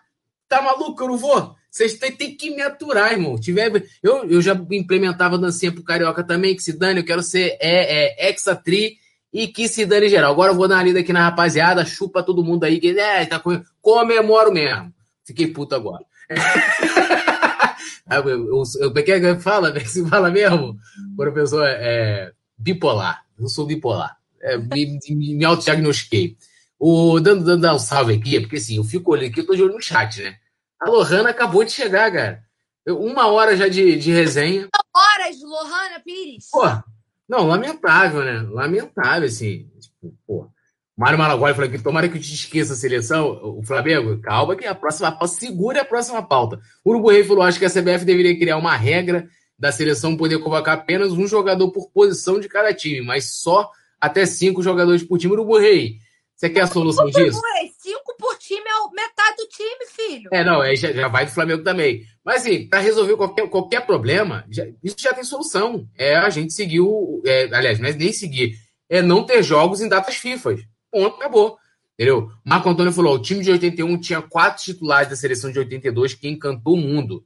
O time atual não tem nenhum titular na seleção e a seleção não encanta nem aqui dentro. Acho que isso basta para ver a diferença. Marco Antônio, acho que são situações completamente diferentes, né? Em termos de. Até, né, até de seleção. E falam mais que o time, a seleção de 82, por exemplo, o Adílio ficou de fora da seleção né? O, o Tele levou o Batista. Só fala que o tinha ido para aquele jogo e, e, muitos analistas, né? A gente está falando de uma seleção de só craque, irmão. É, porra, Sócrates, né? Zico, é, porra, Falcão, é, Falcão não, é, Cerezo, era o time monstro, né? Júnior. E assim, eu falo, aquela seleção de 82 faltou ser mais rubro-negra, porque o Flamengo era o grande time da época. Então, assim, você, lógico, você tinha vários caras, tinha Reinaldo no Atlético, você tinha Roberto Dinamite no Vasco, tinha, mano, era, era absurdo, não dá pra, não dá pra comparar com agora, né? Ah, e agora também tem outros interesses que naquela época eram diferentes, né? O Flamengo, a Josi Resistência, a Josi fica botando Flamengo, é Josi Resistência, Flamengo. Olha, o que tu achou do goleiro Gabriel Batista? Achei que ele atuou bem, não sei que a Paula é, concorda, acho que ele atuou bem, foi seguro, tranquilo, jogou bem com os pés, com as mãos. Fez uma atuação boa o Gabriel Batista ontem, né? Pô, tô contigo. Falei até sobre a atuação dele também no meu vídeo de opinião, que eu destaquei algumas atuações individuais. Gostei muito do Gabriel Batista, né? E eu era muito crítica a ele. É, mas também é outro que nitidamente vem se esforçando, vem trabalhando, né, para poder aproveitar a oportunidade. E acho que ele aproveitou muito bem, assim. Ele é muito bom com os pés, né? Ele tem uma saída de bola excelente, muito bem posicionado, estava é, atento quando ele foi necessitado, né? Quando ele foi acionado, ele estava ligado no jogo. Teve total de zero culpa, né? Nos gols, assim, coitado. E ainda tudo que ele pôde fazer, ele fez, né? É, e gostei muito, assim. Acho que o Hugo que abra o olho agora, né? Porque o Gabriel mostrou que ele veio para brigar por essa vaga aí. É, e lembrando, né, se o Diego tá com essa. Ele diz que não é lesão. Eu não sei como é que eu chamo essa fibrose aí, né? É, que ele diz que, disse que não é lesão, mas a gente viu quantos jogos o Rodrigo Caio ficou de fora. Ainda continua, né? O Rodrigo Caio sempre. Agora é dúvida. O Rodrigo Caio é dúvida para sábado quando volta redonda, no jogo. O Rodrigo Caio é dúvida quando lá calheira, é cortado no em viagem. O Rodrigo Caio. E tá fora vários jogos, vai ter muito mais. O Diego Alves, então, no mínimo, vai ficar aí, cinco, seis jogos fora ou mais. Então, a vaga está aberta, né? Como a Paula falou aí, cuidado aí, Neneca. Alô, Neneca, acorda, irmão, que Gabriel Batista tá passando. O, El, o Pablo Pinto, aí eu vou ter que dar uma gastada aqui no amigo Pablo Pinto, né? No grande Pinto. Ele falou, pô, mano, dá uma raiva. Vou ler como é que você estivesse escrevendo aqui, ó. Tipo ele. Deve ser carioca, né? Pô, mano, aí, dá uma raiva. Ontem fui no SBT e tava passando o jogo do Palmeiras. Aí foi assistir na Comembol TV. Aí eu falo pro Pablo Pedro que tivesse ligado na transmissão aqui do Coluna do Fla, tava ouvindo a melhor transmissão Não da problema. Não, ele poderia até querer ver com imagens e tal. Eu vou continuar procurando, mas estaria acompanhando a nossa narração. Aí foi o quê? Caiu no jogo da porcada. Desculpa, Pinto, mas assim, deu mole, né, irmão? Tamo junto, hein? É zoeira, hein, Paulo? Ó, o Elson Rodrigues falou aqui, ó. Paula, te amo, manda um beijo. Ganhou um fã. Disse ele. Eu quero, acho que você não deveria mandar, não. Tinha que ver se ele mandou o beijo disse que ama seu Paulo Matos. Acho que é aquilo, né, irmão? Tem que. Pô, é pra rir, irmão, tem que fazer rir, Elson. Lembra do Tropa de Elite. Ó, o James Alborges comentou: poeta Túlio Batista jogava muito, a sua ausência contra a Itália prejudicou o sistema de marcação do Brasil na tragédia do Sarriá. Ainda bem que eu não era nascido nessa época, eu, com certeza ia ficar muito pistola com aquela derrota, né? Eu nasci dois anos depois. Mas falando de seleção, é, teve um comentário que você leu sobre ah, não temos né, jogadores que são meio que protagonistas da seleção, meio que foi isso que ele quis dizer, né? Teve um comentário mais ou menos assim. Só que a gente tem que entender que a seleção também vive outro momento. E, e há uma comparação que eu acho que não dá para ser feita. É, o Brasil em si está muito desacreditado da seleção. Eu estava até conversando aqui em casa, né? Hoje, inclusive, que antigamente a gente via, tipo assim, jogo de seleção, Copa, pintavam as ruas, né? Enfeitavam tudo. Aquele clima de Copa do Mundo, parecia carnaval fora de época, né? Festa e todo mundo de camisa do Brasil. E, to... e não te... a gente perdeu essa cultura. Porque a seleção vem de tantos vexames dentro e fora das quatro linhas, né? Que ela veio fazendo com que o brasileiro perdesse o gosto por ver a seleção. Hoje em dia, a gente vê muitos comentários assim: a seleção joga hoje, nem sabia. Muita gente nem é. sabe que dia a seleção vai jogar. Eu acho que hoje a maior preocupação da galera que é ligada em futebol é quantos do meu time vão ser convocados e vão prejudicar a minha equipe. Não é por causa da seleção, é por causa da, do desfalque que a seleção vai causar. Então, acho que essa discrepância faz com que a comparação fique injusta. A gente não pode comparar a importância de um Gabigol na seleção numa seleção que ninguém tá nem aí. O Brasil tá ganhando, o Brasil tá perdendo. Não, e sem contar também que, que naquela época é, os craques estavam aqui, né? Então, é, todo mundo que, que, que, eu, que, eu, citei aqui jogava nos times do Brasil. Era Flamengo, Atlético, Corinthians, né? É, Vasco, Fluminense. É, então, assim, é, é, um, era um outro momento. E hoje em dia tem uma panela danada lá. Eu tô vendo a galera citando vários nomes aqui. É, tipo, que, sinceramente, assim, quando eu paro para prestar atenção em alguma coisa da seleção, fico com raiva, porque é, jogadores que, igual o cara falando que, ah, jogadores, Davi Luiz, Thiago Silva e tal. Ah, já passou o tempo deles e tal. O, Paulo, o seu Paulo Matos falou que tudo me deixa. Não, eu tô deixando seu Paulo Matos. Eu só tô só colocando o, o trem no trilho, entendeu? Inclusive, eu queria dizer que meu pai é seu fã. Tá. Pô, eu também sou fã do seu Paulo Matos, pô. Como é que eu não sou fã do seu Paulo Matos? Pô, tô até aqui pedindo pra, pra dar a moral pra ele, ó. seu Paulo Matos, tamo junto, hein? Tudo nosso, nada dele. Vambora, pra, pra cima dele. Ó, é, a galera tá falando aqui, vamos aproveitar que a gente tá falando de seleção, né? Na próxima sexta, o Tite né, vai, vai convocar novos jogadores aí, né? E a gente entra naquela naquela preocupação, né? E é justamente o que você falou, a gente não fica feliz de ver, é, pô, vai lá, vai, vai, vai jogar na seleção. Até porque também tem aquele negócio, ah, os caras pegam os jogadores da Europa, são titulares incontestáveis, e pegam os jogadores do Brasil para poder complementar o elenco, né? Os, os 23 lá que vão atuar. Então, por exemplo, hoje, eu, sinceramente, com todo. É, não é porque eu sou Flamengo, mas é, o Gabigol ser reserva de, de né, Gabriel Jesus, de Firmino. Desculpa, tá botando.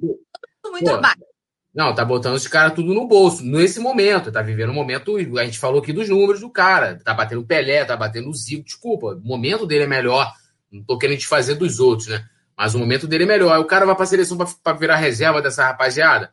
Pô, é o Rodrigo Caio, né? Também. E aí, falando sobre isso, né? O Flamengo pode perder vários jogadores, né? É, aí até seis jogadores.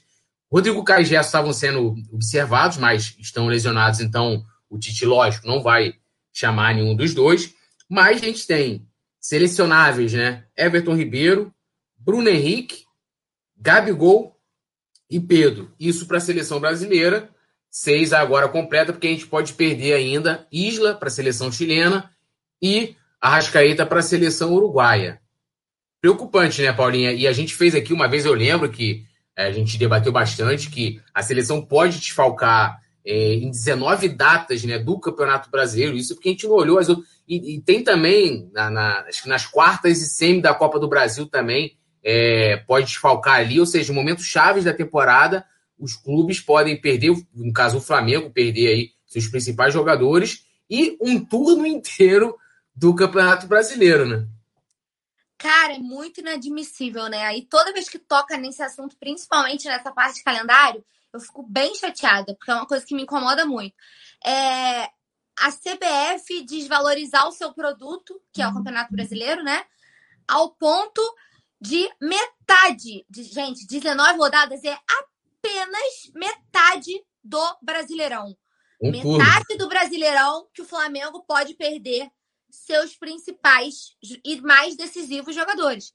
Você imagina um time que briga por título, que o Flamengo continua sendo um dos favoritos ao Campeonato Brasileiro pelo elenco que tem. Um time que briga por título, que é considerado um dos favoritos. Se perder aí, vamos botar Pedro Gabigol. Ou vamos botar só um deles. Vamos, vamos supor que o Tite fosse por posição. Gabigol, Everton Ribeiro e, sei lá. Rodrigo Caio tá lesionado, né? Eu acho que ele tinha. É. E o Gerson. Henrique, talvez. Na fase, talvez, será? Ah, é, na fase é difícil. Eu acho que pode estar sendo observado, mas também não tá numa das melhores fases. Mas vamos botar esses três. São três jogadores mega decisivos que a gente não vai ter em 19 jogos do, do Brasileirão. Fora a Copa do Brasil, e que são os dois maiores produtos da CBF. A Copa do Brasil, que tem a maior premiação, vale lembrar, é a maior premiação em questão de finanças. E o Brasileirão, que é o maior título nacional que um time pode mostrar. Então, toda vez que a gente, que a gente fala sobre isso, eu fico extremamente irritada porque é inadmissível que o calendário não pare. Não é, existe é, os campeonatos continuarem acontecendo durante a data FIFA. Não existe. Sabe? É inadmissível que a CBF faça, olhe e fala: não, é aceitável. O time que lute. Porque o que, que acontece? Que me revolta mais se a gente pegar para ver Rodrigo Caio e Everton, Rodrigo Caio e Pedro e Everton Ribeiro. Temos três exemplos perfeitos. Pedro foi perfeito para a seleção, voltou lesionado. Rodrigo Caio teve aquela treta lá, né? Do Flamengo falou que ele lesionou na seleção, a seleção falou que ele já chegou machucado. A questão é, ele estava jogando como titular quando ele foi para a seleção, voltou para o departamento médico. Se ele já foi mal e piorou lá, isso aí não é assunto nosso. Everton Ribeiro foi para a seleção voando e desde que voltou não joga bola. Parece que o futebol dele ficou lá, né? Foi abduzido e mandaram um sósia. Everton Ribeiro, pelo menos há oito meses sem jogar bola. Ou seja, o clube, que é quem banca o salário do jogador, que é quem arca com todo o ônus, né? Porque a gente pega jogador volta lesionado, fica tempos no departamento médico, né? Que aí é, é o que você gasta com recuperação, com tratamento para fazer o jogador voltar ao 100%, fora ignorando a parte esportiva de que ele desfalca, que é titular, que faz falta. A gente está vendo a zaga como que tá, a falta que o Rodrigo Caio está fazendo. Tirando essa parte, o clube fica com todo o ônus. Ele que banca o jogador, ele fornece o jogador para a seleção, porque você não pode negar, né? E o que, que ele ganha em troca? Nada. Os caras voltam ou sem saber jogar futebol ou machucados. Então, para mim é ridículo. Sabe? Ridículo. É inadmissível que tenha jogo normal de Brasileirão, de Copa do Brasil durante a data FIFA, gente. Nós estamos falando dos dois principais campeonatos do Brasil, pô. Que isso?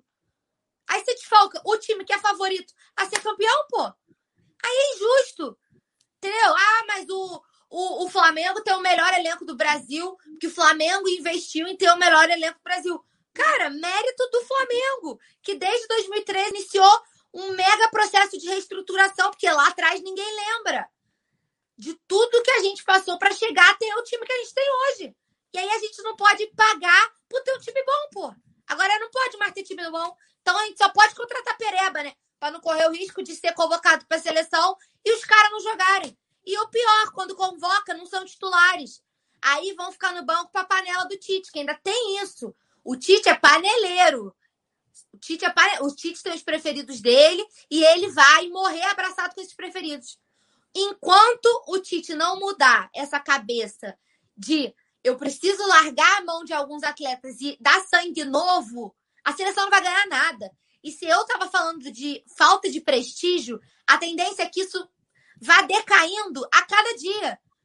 Porque a seleção não dá tesão mais para ninguém assistir. A gente vê porque a gente gosta de futebol. Mas você olha e você fala: caraca, que merda de jogo. Desliga a televisão, pô. Não tem obrigação nenhuma mais. Eu vou te falar, eu nem assisto, assim. Né? Não é que.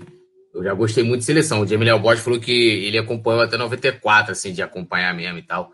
É, mas assim, eu, teve um dia, não lembro qual foi, o um dia eu tava na redação, assim, ah, não sei quem, tá tendo jogo de seleção, Everton Ribeiro tá jogando. E é hoje, tipo. Que... É o nego nem sabe que dia vai jogar. Sacou? É tipo. Não, teve uma época que os caras metiam amistoso, Gabão. Porra, tá de brincadeira, né, irmão? Amistoso contra o Gabão. Nem o Flamengo vai jogar com, com todo respeito ao Gabão. Não tem futebol no Gabão, irmão. Vai jogar.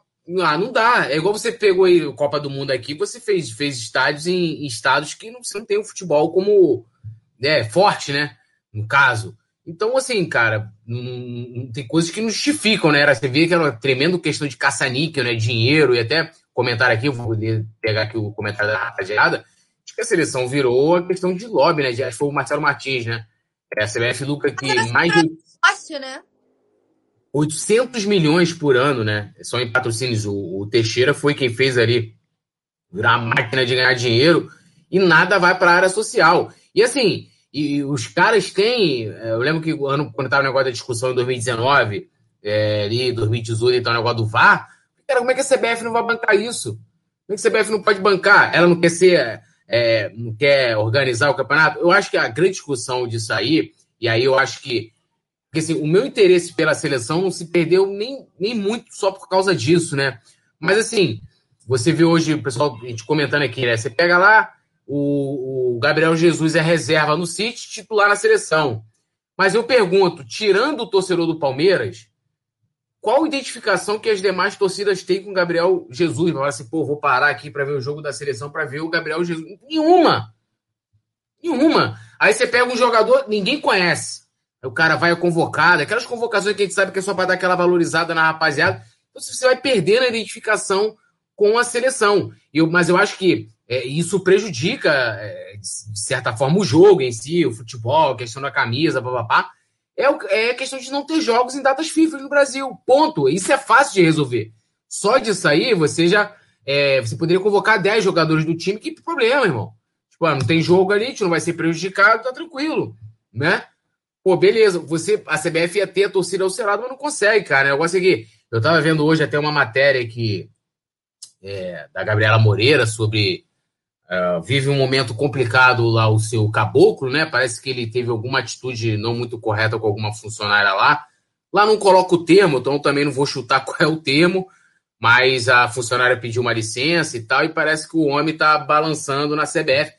E assim, vamos botar o outro lado da panela, né, cara? Aí já, aí já foi na, no apartamento do Teixeira, que não pode sair do país porque é, pode ser preso. O Del Nero, que foi o cara que colocou o caboclo lá, que era o padrinho dele político, o cara também foi banido da FIFA por corrupção, né? Essa é a nossa entidade de futebol. Então, assim, é complicado, né? Você torcer tendo uma, uma entidade que. Né, irmão? É complicado. E só para deixar aqui a galera é, contextualizar melhor, a convocação vai ser para as eliminatórias da Copa, né? De 2022, do próximo ano. E ele está observando aqui, tem lá, o coluna do Fla.com tá inteiro. Estuda convocar, né? Está estudando no caso e aqui vem aqui na matéria, abrindo aspas aqui a matéria no coluna do Fla. Por isso, cadê? Vamos lá, volta aqui. Por isso, a tendência é que Tite opte por um ou, do, ou um ou dois nomes de fora, né? Que a Everton Ribeiro vive uma fase, então provavelmente não, não, não deve ser chamado, né? Bruno Henrique disputa com Pedro uma vaga, né? E aí Gabigol, unanimidade, com chance enorme de ser convocado e fora os outros dois. Então, olhando por essa, essa análise técnica aqui, a gente perdendo Isla e Arrascaeta, são no mínimo quatro jogadores aí que o Flamengo pode estar tá perdendo. Então, eu vou rapidinho, vou dar lida aqui para a gente passar para a nossa próxima pauta. É, o Gabriel de Lima Nunes falando que ele está preocupado com Everton Ribeiro e com BH, né? Perguntando o que aconteceu. A uh, José Resistência só fiasqueira, James. O que, que é só fiasqueira? Ah, tá. O Jamil Albosch falando, que eu estava falando aqui. É, e agora surgiu um escândalo envolvendo o atual presidente da CBF, Rogério Caboclo, o Caboclo, uma instituição bem problemática. Os dirigentes, né? É, Leandro Rodrigues falando, sem contar que o Caboclo é ligado com a Federação Paulista. Eu, assim, eu não vejo problema nenhum, né? É, o presidente da CBF vai estar ligado a alguma, alguma federação, alguma. Acho que o problema não é nem esse. Se o problema fosse só do cara, de repente, favorecer um time ou outro de São Paulo, o problema é pior do que isso, né? Na minha opinião. Leandro Rodrigues falando, teve Copa do Mundo aqui em Manaus, mas assim, aqui o futebol não é forte. Mas se for levar para essa ótica, então não tem necessidade de ter Copa no Catar, no Japão, África. Mas claro, acho que não é nem ter lá, porque assim, o futebol no Japão, ele, ele é forte demais lá. Hoje a, a, a, liga lá do Japão é fortíssima, né? Então, assim, agora no, no Catar também o futebol é muito forte, porque a gente não acompanha. África do Sul, mais ou menos, mas assim, a questão não falo nem do país, eu falo do estado. Você, você falou aí de Manaus, Cuiabá. Cuiabá agora você tem um time que está na na Série A, né? Que é o Cuiabá, que é um dos fundadores até o Gaúcho. Mas assim, não é tradicional. Assim, a chance do Cuiabá vir hoje para a Série A e amanhã ou depois descer e não voltar nunca mais é gigantesca, assim, não tem tradição, tinha que ser. Mas é política, irmão. Então, tipo assim, o cara manda para o Catar, política, para o Japão, política, já África do Sul, política. Então, assim, cara, procure esse autor, tem os livros dele todos aqui. Andrew Jennings, esse cara é muito bom, cheguei a entrevistar ele né? É, assim, o cara ele desbaratou aí a corrupção na FIFA. E ele conta com como foi a compra de votos para as Copas do Mundo, aqui do Brasil também, o Brasil comprou, né? E quem começou isso, João Avelange, né? Quando ele ganhou em 74. Então, assim, é, a presidência da FIFA começou todo esse sistema de corrupção. Um negócio muito brabo, gente. A gente viu aí agora dirigentes presos da FIFA, banidos e tal. É, Yuri Reis falou aqui, ó, exatamente, assino embaixo, Paulo, impressionante como o prestígio do futebol brasileiro está acabando. Parabéns ao nosso dirigente. Yuri Reis falando, tem, tem muitos que queriam jogar na seleção com garra, mas a máfia não deixa. O James Real Borges falou: seleção brasileira só, só quando há jogadores do Flamengo na convocação, caso, caso contrário, interesse zero. É, e a José Resistência falou: tem que acabar com essa data FIFA, os clubes não podem aceitar isso calado. José, é aquilo que a gente está falando aqui, tanto eu e a Paula, que a questão não é a data FIFA, é, a data, é na data FIFA você ter jogos do, do futebol brasileiro ali, das competições, né? Se não tivesse, se não. Isso aí, o Felipe hoje falando tem um livro Jogo Sujo, né? É, esse, esse livro ele fala especificamente da FIFA, ele tem um outro livro que é falando da, da Copa do Mundo aqui do Brasil, então ele vem pegando várias ramificações aqui do futebol brasileiro. É, inclusive cita nesse jogo sujo o Flamengo, porque tem a ISL que participava da corrupção da FIFA, e tem um outro livro também que é falando sobre as Olimpíadas, assim, todos muito bons, é porque não está por aqui, deve estar tá na minha outra parte da minha biblioteca, que é gigantesca, então, mas não está aqui. Mas, assim, é, é sinistro lá. E agora, Paulinha, só lembrando aqui a galera o seguinte, rapaziada. Deixe seu like, se inscreva no canal, ative a notificação, né? Quer se tornar membro aqui, ó? Vou dar, ó. Flamimimi, que é a Josi Resistência, Gil Carvalho, Matheus Catânio, James Leal Borges, a galera que já aparece aqui para mim, em destaque, Yuri Reis, é... deixa eu ver quem mais aqui, a, a Lohana, Marcelo Martins. Ah, mas você não vai ler pelo meu comentário se eu não for membro? Não, vou ler. Mas aí a galera aqui me facilita. Ó. O Diego, além dele ter o destaque, ele aparece verde aqui para mim, totalmente. Ele bota em caps lock, irmão. Então ele bota gritando: CBS, só desvaloriza o seu campeonato. Aí o Fla perde. Isla, Gerson, Arrasca. Aqui ele já estaria desesperado. Gabi! Perdendo, perdendo a, a, o ar. Pedro! É, vermelho, a lata vermelha. Aqui ele nem aguentaria no mundo real falar a frase final. Então, Diego, vou seguir isso aí. E a galera tá querendo criar aqui uma campanha, o Leandro Rodrigo, hashtag calma Paulinha. Não sei porquê. Paulinha hoje tá tranquila. Estou pleníssima hoje nesse programa. É, não entendi Quero essa rapaziada. É, hoje, e olha que o Flamengo empatou. Foi aceitável. É. Não, o Leandro Rodrigues tá falando que, Paulinha, você lembra de mim de novo isso, Paula? De novo isso, gente. que história é essa? Não, ele que falou, calma, Paula, não sei o que, você não tá nervosa e tal, papapá. O César Cáceres está comentando aqui sobre a melhor zaga que tivemos pós-2019, Natan e Noga, considerando que o Rodrigo Caio não é mais o mesmo. Falando aqui rapidinho, Paula, sobre essa questão, né, que a CBF está querendo padronizar é, né, a tipografia da, das camisas, fonte, número e tal. Tipo como é feito na, na, Premier League. Na Premier League, você, todos os times têm o mesmo tipo de fonte, né, a mesma tipografia na camisa. Tanto que você vê que tem diferença da, né, no, nos jogos da Premier League e da Champions, né? Eles têm ali. Na Espanha, acho que também é assim, ou não é? Não sei. Pera, deixa eu ver aqui que meu, meu Vintage quer, quer dar uma saída. Vai, Vintage. É, o Vintage quer dar um rolé, né? Ele tá, tá, ele tá dormindo. Entendeu? Aí ele tá, vai dar um rolê agora. Então, assim, tá querendo mudar a tipografia. Eu, sinceramente, dependendo da tipografia, facilita. Assim, a gente que, né, agora estou comentando o jogo com o Rafa e tal, ali, para facilitar para ver os números, você tendo algo visível, a camisa do Volta Redonda, se eu encontro o design, designer do Volta Redonda, irmão, é um café quente dentro da lata, porque assim, não dá para ver o número do, do, da camisa dos caras, entendeu? Tipo, não dá. É um negócio impressionante. Eu não vejo problema nenhum, talvez vai perder aí a boquinha de quem vende número, né? Tem tudo, tudo tem a galera que tá levando dinheiro. Rapaziada que faz os números e tal. Mas se for algo aceitável, bem padronizado e que dê para ver, não tem problema nenhum, né, Paulo? Isso não faz enorme diferença tipografia do número de camisa, né?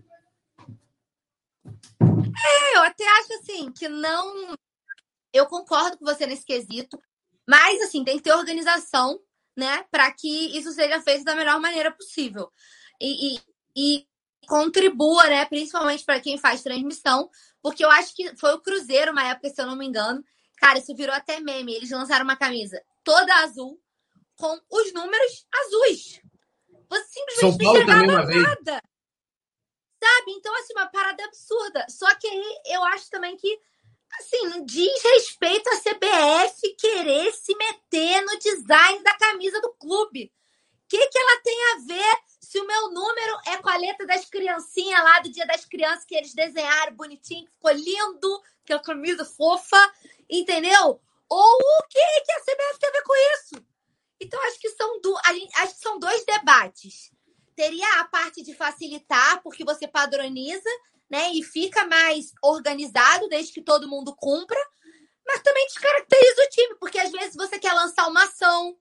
O Flamengo, de vez em quando, lança ação, dia das mães, né? Aí vai com o nome da mãe, do, do jogador, aí do dia das crianças, que as crianças desenharam o número. Eu acho que não é papel da CBF, igual na época que eu sempre meto o pau aqui no Carioca, que a Ferg não tinha que falar quem é o time principal, quem não é. Quem define time principal é o técnico. Isso para mim já era absurdo, eu sempre falo aqui. É a mesma coisa.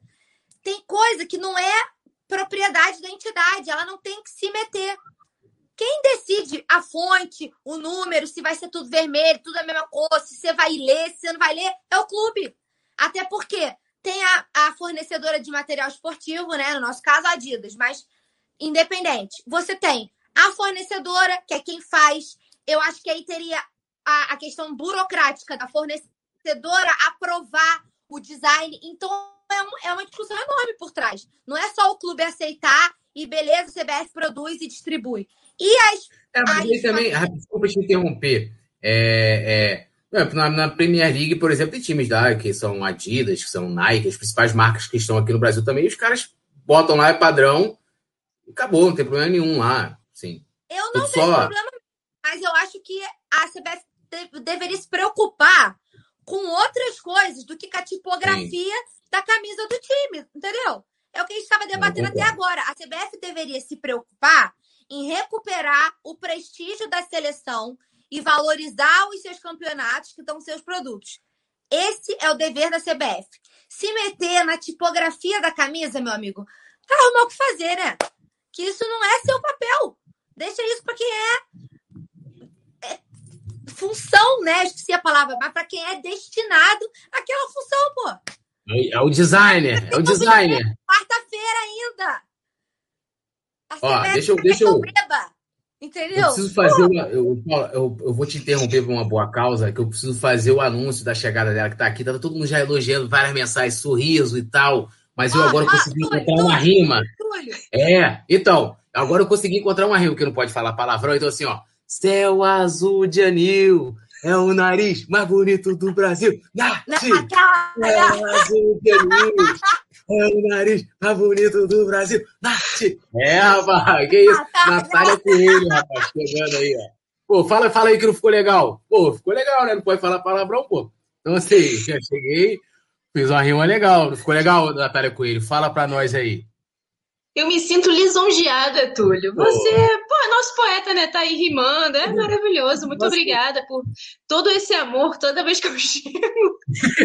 esse amor revestido de gongada, mas tudo bem, a gente finge que é só amor. Eu esqueço a parte da gongada. Não, não tem gongada, é só. Todo mundo já chega, já elogia e ainda estão chamando de Mulher Maravilha, igual a Paula aqui. A Paula, durante em uma hora e meia de programa, ela recebe cinco pedidos de casamento, cinco pessoas dizem assim: lembra de mim não sei o quê. Aí eu peguei hoje e comecei a falar, pô, você já elogiou o seu Paulo Matos e tal. Agora eu vou, né? Aí é o, amigo lá, o Elcio, pô, tu não sei o quê, mas, pô, ué, só quer, né? Vem a nós, irmão. Tem que, é, é isso aí, essa parada aí. Ó, rapaziada. rapaziada, quero falar o seguinte pra vocês aí. Hoje, ó, tô, pô, tô muito bem acompanhado, né, irmão? As duas manjam demais de Flamengo, que sacanagem. É, e também aqui, cara, a gente tem. É engraçado, assim, eu fico impressionado, por exemplo, na, nas transmissões aqui do Coluna. Aí vem e fala assim: ó, momento salve. Só tem mulher, irmão, opinando, dando. A mulher, as mulheres estão ficando mais corajosas do que os homens para dar opinião. Seria a Paula chega aqui, ah, que esse bagulho aí de fonte, que não sei o quê. Encontra aquele como é que é o nome do cara? Tá, eu falei, já imagino logo, Paula vai encontrar, vai logo dar uma tapa na orelha, né? Então, assim, a mulherada, é, pô, a presença é sensacional. Demais. Confesso que tenho medo de vocês, mas eu amo. Quem só acompanha o final da live escuta o Túlio falando isso de mim, vai pensar o quê? Essa louca, Ó, Quero dizer. Traz a força e tira a bola do ar, né?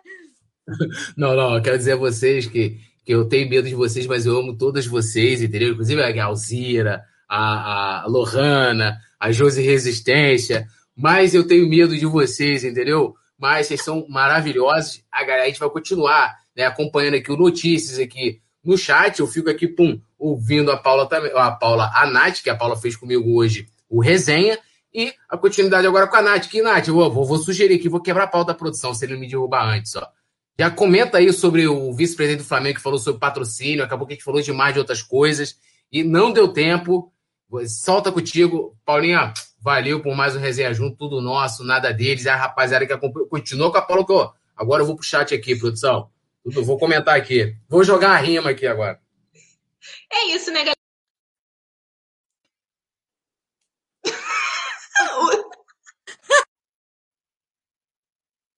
Buguei, mas tudo bem. Continuando, boa noite, né, galera? Agora sim, chegamos com mais um Notícias. A galera tá aqui me cumprimentando. Boa noite a todos. Eu já vou passar no chat para falar com vocês. Mas antes, assim, o Túlio falou, né, que não deu tempo de comentar da, da notícia do vice-presidente falando de patrocinador. Eu vou falar sobre ela também. Mas antes, né, lógico que a gente vai falar de CBF ainda, vamos falar de convocação. Mas antes, nossa produção querida e maravilhosa vai soltar a nossa vinhetinha.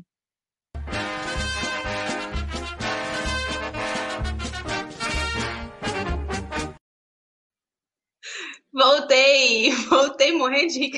Ai, gente, vocês são incríveis, eu não aguento, não. Ó, eu antes de passar no chat, já vou, sempre abro aqui com a primeira notícia pra gente começar a debater, né? Porque vocês discutiram aí durante o resenha com a Paulinha e com o Túlio, mas eu também quero ouvir vocês, eu também quero saber o que vocês acham. E a gente vai começar falando aqui no Notícias sobre o Gabigol. Né? A Paulinha e o Túlio falaram bastante sobre ele, sobre o quanto ele é ídolo, mas fato é que ele ontem fez um golaço de pênalti, né? O moleque é frio na hora de cobrar as penalidades, marcou mais um, bateu o recorde, né? Ultrapassou o Zico na artilharia do Flamengo na Libertadores, chegou ao seu 17º gol, vestindo o manto sagrado na competição, e o 18º, né, na sua carreira, porque ele tem umzinho pelo Santos, e com isso, com esse gol, né, histórico aí que ele fez, ele bateu o recorde do Zico, ele coroou o melhor início de temporada da carreira dele. Isso, né, eu vou meio, lógico, abster aqui ao, a temporada dele no Flamengo, desde que ele chegou, porque o que, que acontece?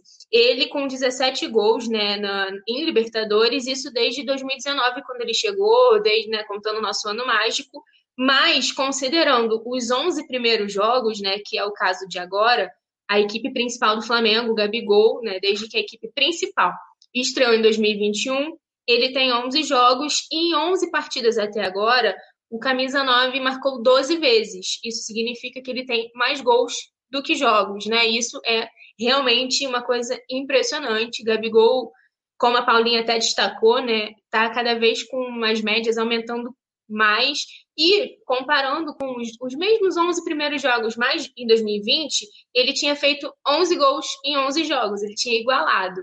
E em 2019, que foi o nosso ano mágico, ele em 11 jogos anotou 8 gols. Então isso significa, como a Paulinha muito destacou muito bem, que ele melhorou ainda mais, né? A sua pontaria está convertendo cada vez mais gols. Eu sempre costumo falar, ele é um atleta que geralmente, né, a galera fala muito que ele perde muito gol, ele tem que perder três para poder marcar o primeiro. Sempre rola essa, essa brincadeira. E eu sempre falo: imaginem se o Gabigol convertesse todos os gols que ele perde. Eu sempre levanto essa reflexão, porque é realmente impressionante. Se ele já perdendo tantos gols, ele já tem essa, essa marca completamente histórica, mais de 108 participação em gols pelo Flamengo, né, entre gols e assistências. Ele é realmente um fenômeno um grande ídolo. Eu queria saber de vocês aí, quer que vocês falem sobre Gabigol, sobre essa marca aí dele ter ultrapassado o Zico, ter começado a, a temporada dele voando. E vou passar no chat para conversar com vocês, ó, porque lógico que toda vez que eu chego, o assunto que vira principal aqui é meu nariz, né, gente? Vocês são maravilhosos. A Alzira tá aqui dando boa noite. Beijo, Alzira. Mário Malagoli tá aqui também. A Josi Resistência tá aqui também agradecendo a Paulinha e o Túlio. O James Leal Borges está aqui também falando sobre a patronização da, da camisa, né, do, da, que a CBF propôs, a gente vai falar sobre isso também. O Marcos Vinícius está por aqui, boa noite. Yuri Reis, falando que a produção estava me gongando. Normal, né, Yuri? Eu não posso falar muito porque eu estou aqui sozinha, vai que recebo um vapo, né, vai ficar complicado. Túlio Rodrigues está por aqui, fazendo minha riminha, que agora vou adotar com certeza. Minha mãe está por aqui também, Matheus Catan, Cataneu, sempre me confundo para falar o sobrenome. Está aqui também falando sobre o Tite. A gente vai falar sobre isso. Ó, o Leandro, Leandro Rodrigues está por aqui também. Mas, seguindo com as nossas notícias, né, gente? É, a gente, infelizmente, perdeu a chance de depender somente de nós, né, para essa classificação com duas rodadas de antecedência para as oitavas de final da Libertadores, mas isso pode acontecer. E aí, para acontecer isso, eu vou explicar. A LDU, né, e o Vélez, que é o time argentino que a gente já enfrentou, né, a gente já passou por esses dois confrontos no, no primeiro jogo, ainda vamos encontrar novamente cada um deles, mas é, eles jogam né, hoje e para a gente ainda se classificar nessa rodada, basta que a LDU vença o Vélez e isso vai nos ajudar. Por quê? É, se isso acontecer, o terceiro colocado do grupo, que é o Vélez, não pode mais ultrapassar o Flamengo em pontos. Então, dessa forma, a gente conseguiria garantir a classificação com duas rodadas de antecedência. Eu falei que foi lamentável né, a gente ter desperdiçado a chance de não depender de ninguém, porque se o Flamengo tivesse vencido ontem, não ia precisar né, de combinação de nada. Nessa mesma rodada, a gente não ia precisar de acompanhar jogo da LDU, do Vélez, nada disso, porque a gente teria se classificado já automaticamente com é, 12 pontos. Agora, como a gente está com 10, a LDU está em segundo né, do grupo, por enquanto, com 4 pontos, o Vélez com 3 e o Lacalheira com 2, por conta do empatezinho que teve com a gente ontem. E lá na primeira rodada eles também empataram, então são os dois pontos que eles têm. Mas se a LDU vencer é, o jogo contra o Vélez, o Vélez perde a chance de passar o Flamengo, então, portanto, a gente já classifica automaticamente. Então a gente vai ter que ficar torcendo para essa vitória, né? E lembrando que eles entram em campo hoje, às 9h15, daqui a pouquinho. 9h15? Eu, eu acho que eu li o, o, horário do jogo errado. Deixa eu conferir aqui a, a hora do jogo. Mas a gente vai ter que torcer para a LDU, ó. Na verdade, ó, o jogo é amanhã, nesta quinta-feira, às 19 horas. Então, a rodada, na verdade, que pode nos dar essa classificação antecipada é amanhã, quinta-feira, às 19 horas. Então a gente fica ligado, porque o Flamengo ainda pode se classificar com duas rodadas de antecedência. Infelizmente, dependendo né, de uma vitória da LDU, mas vamos ficar de olho, inclusive, como a Paulinha e o Túlio sempre falam, fazendo aquele jabá no coluna do Fla.com, a gente sempre fica de olho. Mas queria saber o que vocês fizeram, acharam, né, gente? Porque ontem a gente deu muito mole. O Flamengo podia, tinha condições, né? Um time que meteu 4 a 1 no jogo aqui no Maracanã, foi para lá, acabou não conseguindo impor seu ritmo. O jogo foi muito diferente do primeiro, né, que a gente viu contra os chilenos, mas acho que ainda dá para a gente se classificar assim, vamos torcer, né? Porque a LDU tem um time muito bom também, vamos ver o que, que vai acontecer ainda na rodada. É, antes de, da próxima notícia, eu vou dar aquela passadinha aqui. Ó. O James Leal falou que se o Gabigol convertesse em, em gol todas as chances que ele perde, não estaria jogando no Flamengo. Provavelmente estaria num time grande da Europa. O Cássio está aqui falando que se o Gabigol convertesse pelo menos 80% das oportunidades que ele tem, ele teria uma média de gols a nível europeu, tipo média de mais de um gol por partida, mais gols do que partida na temporada. Realmente, né? Ele já, como eu disse, ele tem 12 gols em 11 jogos, então já é mais, jogo, mais gols do que jogos, né? Imagina se ele convertesse. Realmente é uma, uma questão que sempre eu sempre me, me, me pego pensando sobre isso, porque ele realmente é muito diferenciado. Mas, seguindo aqui nas nossas notícias, de olho na audiência, a Globo, obviamente, vai apostar em jogos do Flamengo e do Corinthians na Copa do Brasil. A gente lembra que a emissora né, perdeu algumas algumas partidas aí do Flamengo né, ao longo dessa temporada. Acho que a gente vai estrear, na verdade, na Globo com Palmeiras. Se eu não me engano. A gente teve, lógico, a Supercopa, mas como a Libertadores agora não é mais da, da Globo e o Campeonato Carioca também não, a quantidade de jogos que a emissora perdeu, principalmente né, do Flamengo, é muito grande. Então, logicamente que na Copa do Brasil e na, no Campeonato Brasileiro, a emissora vai usar os dois clubes né, de maior torcida para fazer a audiência dela que, que acontece? De olho né, em manter o seu bom número com os jogos de futebol, a Globo escolheu transmitir jogos do Flamengo e Corinthians, né, que são válidos pela terceira fase da Copa do Brasil. E o que, que acontece? A emissora tem acompanhado né, com atenção o Ibope do futebol brasileiro na temporada de 2021, porque não tem atingido bons números com o campeonato estadual, segundo o portal UOL. A gente sabe que, como eu disse, o campeonato carioca está sendo transmitido pela Record, tem mantido uma média ali até chega a bater recorde né, da própria emissora, mas dificilmente lidera em audiência. tem uma transmissão que é bastante criticada e a Globo está observando isso, claro. Ontem, o SBT chegou a liderar, ele passou a, a Rede Globo na, durante o jogo do Flamengo, né, contra o La Calera. Foi por 14 minutos aqui no Rio de Janeiro e por 20 lá em Brasília, mas mesmo assim era uma coisa que não acontecia há muitos anos. Então, lógico que a Globo está ali monitorando toda essa questão do Ibope, da audiência, para poder ver aonde ela vai apostar. Então, diante desse cenário, a, esses, a, de olho né, com, nesse, nessa grande audiência que o Flamengo dá e também o Corinthians, a emissora resolveu exibir os duelos de ida e volta do Flamengo contra o Curitiba e do Corinthians e contra, contra o Atlético Goianiense também. Lógico, como eu disse, para apostar aí nas duas maiores torcidas do Brasil, do Flamengo, a gente fala que é maior do mundo, óbvio, para ir bem em audiência. E eu vou lembrar vocês que os confrontos acontecem nos dias 2 e 9 de junho, às 9h30, no horário tradicional, né, dia tradicional também, do futebol da Rede Globo.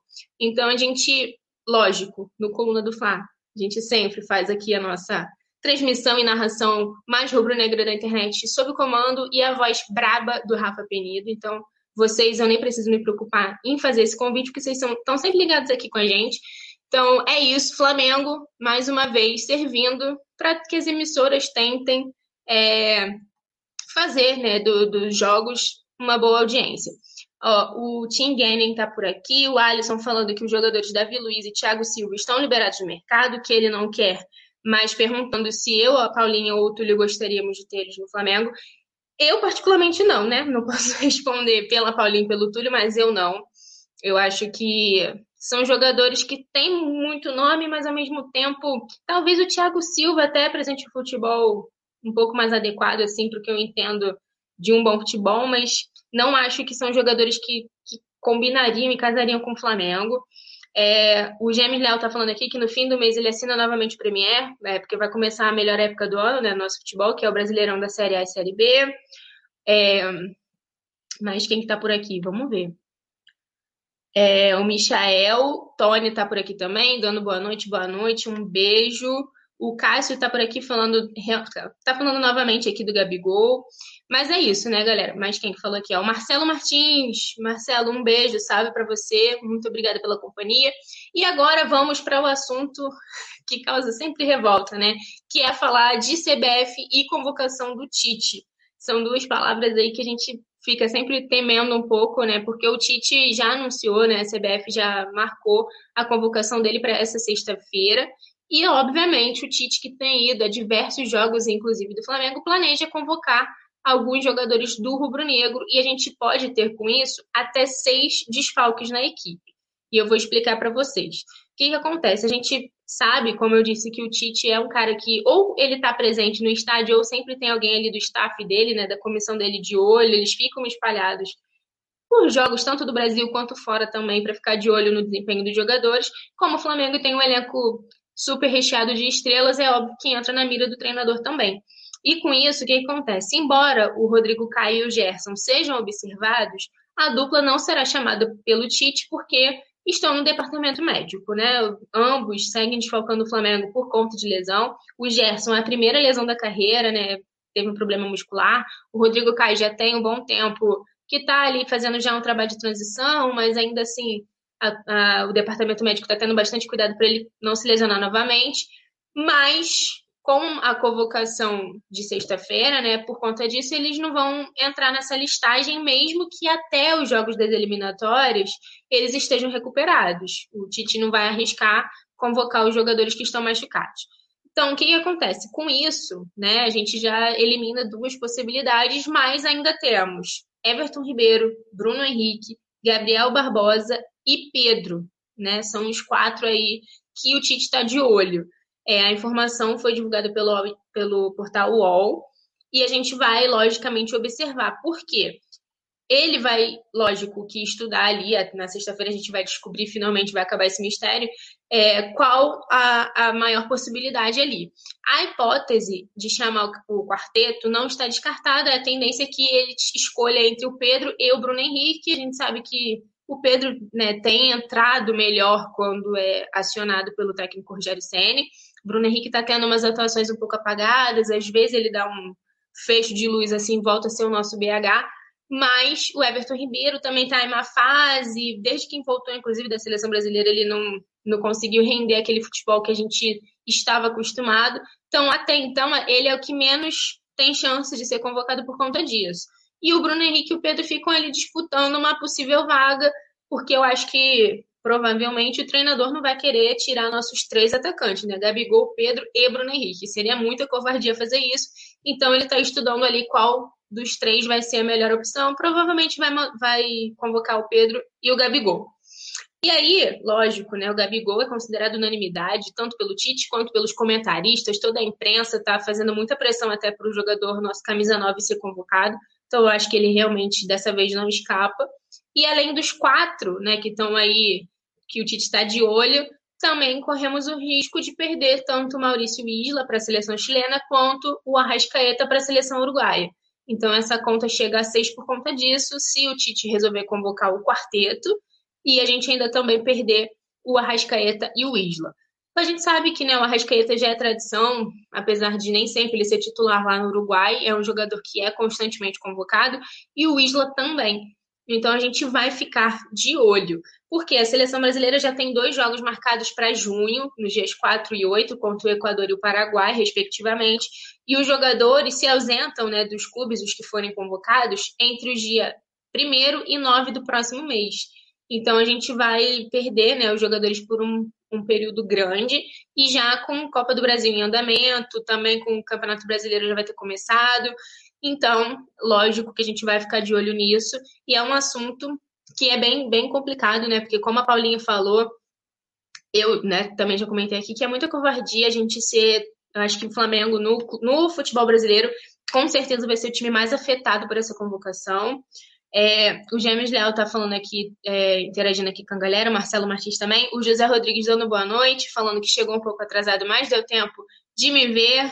Então, um salve para você, um beijo. Davi Machado também está falando aqui. Cadê as vacinas dos jogadores do Flamengo? É, a gente sabe que esse protocolo de vacinação está sendo um pouco diferente, né? Apesar da, de ter entidade aí tentando comprar, isso ainda não chegou no futebol brasileiro. O Matheus também está aqui falando que raiva, viu, em relação à convocação do Tite. O Marcelo Martins falando a CBF, entidade, privada que só faz afundar o futebol nacional. O Alisson falando aqui, Natigol, salve. O Marcelo Martins está aqui também, concluiu, falando que esse caboclo da CBF, da CBF tem que ser exorcizado.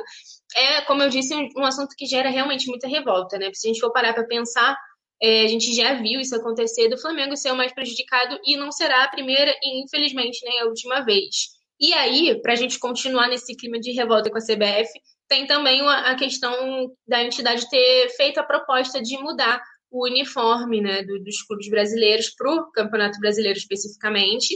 E, logicamente, que o Flamengo se manifestou contrário a essa ideia. O que acontece? O Campeonato Brasileiro ainda não, não começou, mas já está batendo na porta, né? Começa já no finzinho desse mês, a gente estreia contra o Palmeiras. E começaram também as reuniões em relação né, à competição nacional. E a, a federação se reuniu na, na última terça com os clubes da Série A, justamente para discutir a mudança que seria essa ideia de padronizar os números e nomes nas camisas da, das equipes né, que, que participam do Brasileirão da Série A. A ideia, né, é que eu acho que vai muito nessa questão de facilitar realmente visualmente ali na transmissão e realmente criar um padrão, mas como a Paulinha falou e eu concordo, realmente a, a confederação teria coisas mais importantes, né, para se preocupar nesse momento. A reunião aconteceu virtualmente por conta da, da pandemia, e além do Manuel Flores, que é diretor de competições da CBF, e o Gilberto Rato, que é diretor de marketing da CBF, a reunião também contou com representantes de marketing de todos os clubes participantes da Série A. E aí o projeto apresentado é que todas as equipes usem o mesmo layout e design nas camisas já a partir de 2021. Então, os clubes teriam pouquíssimo tempo né, até para se adaptar a essa mudança, mas inicialmente não seria uma mudança obrigatória, já que o campeonato já está para começar, como eu disse, no fim de, de maio. Então, o Manuel Flores, junto ao Conselho Técnico da CBF, prevê uma regra no futuro para a competição, que é algo que acontece semelhante na Champions e na Premier League. São duas competições né, estrangeiras da Europa que têm, que usam, adotam esse esquema de padronizar os uniformes. E, a, além disso, a CBF se propôs a disponibilizar os modelos dos nomes e números de forma gratuita é, com uma empresa específica que né, pode ser do interesse ou não ali do clube. Se quiser, eles vão fazer essa, tem essa disponibilidade. E apesar da ideia ter agradado é, uma parte dos clubes, o Flamengo, de antemão, já descartou a possibilidade e informou que seguirá com o que está sendo utilizado na temporada. Lembrando que a gente tem camisa nova sendo lançada né, agora essa semana, na sexta-feira, já começa a ser vendido o nosso novo Manto 2. Ontem, foi, contra o Lacalheira, foi a última partida daquele manto né, da, de 2020. O do, de 2021 vai ser lançado nesta quinta e começa a ser comercializado já na sexta-feira. Então vale a gente ficar de olho, né? Já que a gente está falando aqui de, de uniforme, de dessa mudança meio louca que a CBF propôs. Ó, o Alisson Silva falando que o Tite já foi, não vai ganhar nunca a Copa do Mundo com a seleção brasileira. O Gesildo tá aqui dando boa noite, me elogiando, muito obrigada pelo carinho. O Alisson Silva também tá aqui interagindo com a galera.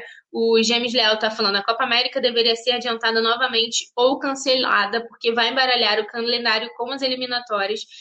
Cara, eu acho que um dos maiores problemas hoje em dia da, dessa, dessas convocações, né, na verdade, porque não, não vou nem me, me falar só da, da seleção brasileira, que a gente acaba sendo prejudicado pela do Uruguai e da, do Chile também, é justamente o calendário não paralisar, né? O futebol brasileiro segue e a gente segue desfalcado também tendo que se virar.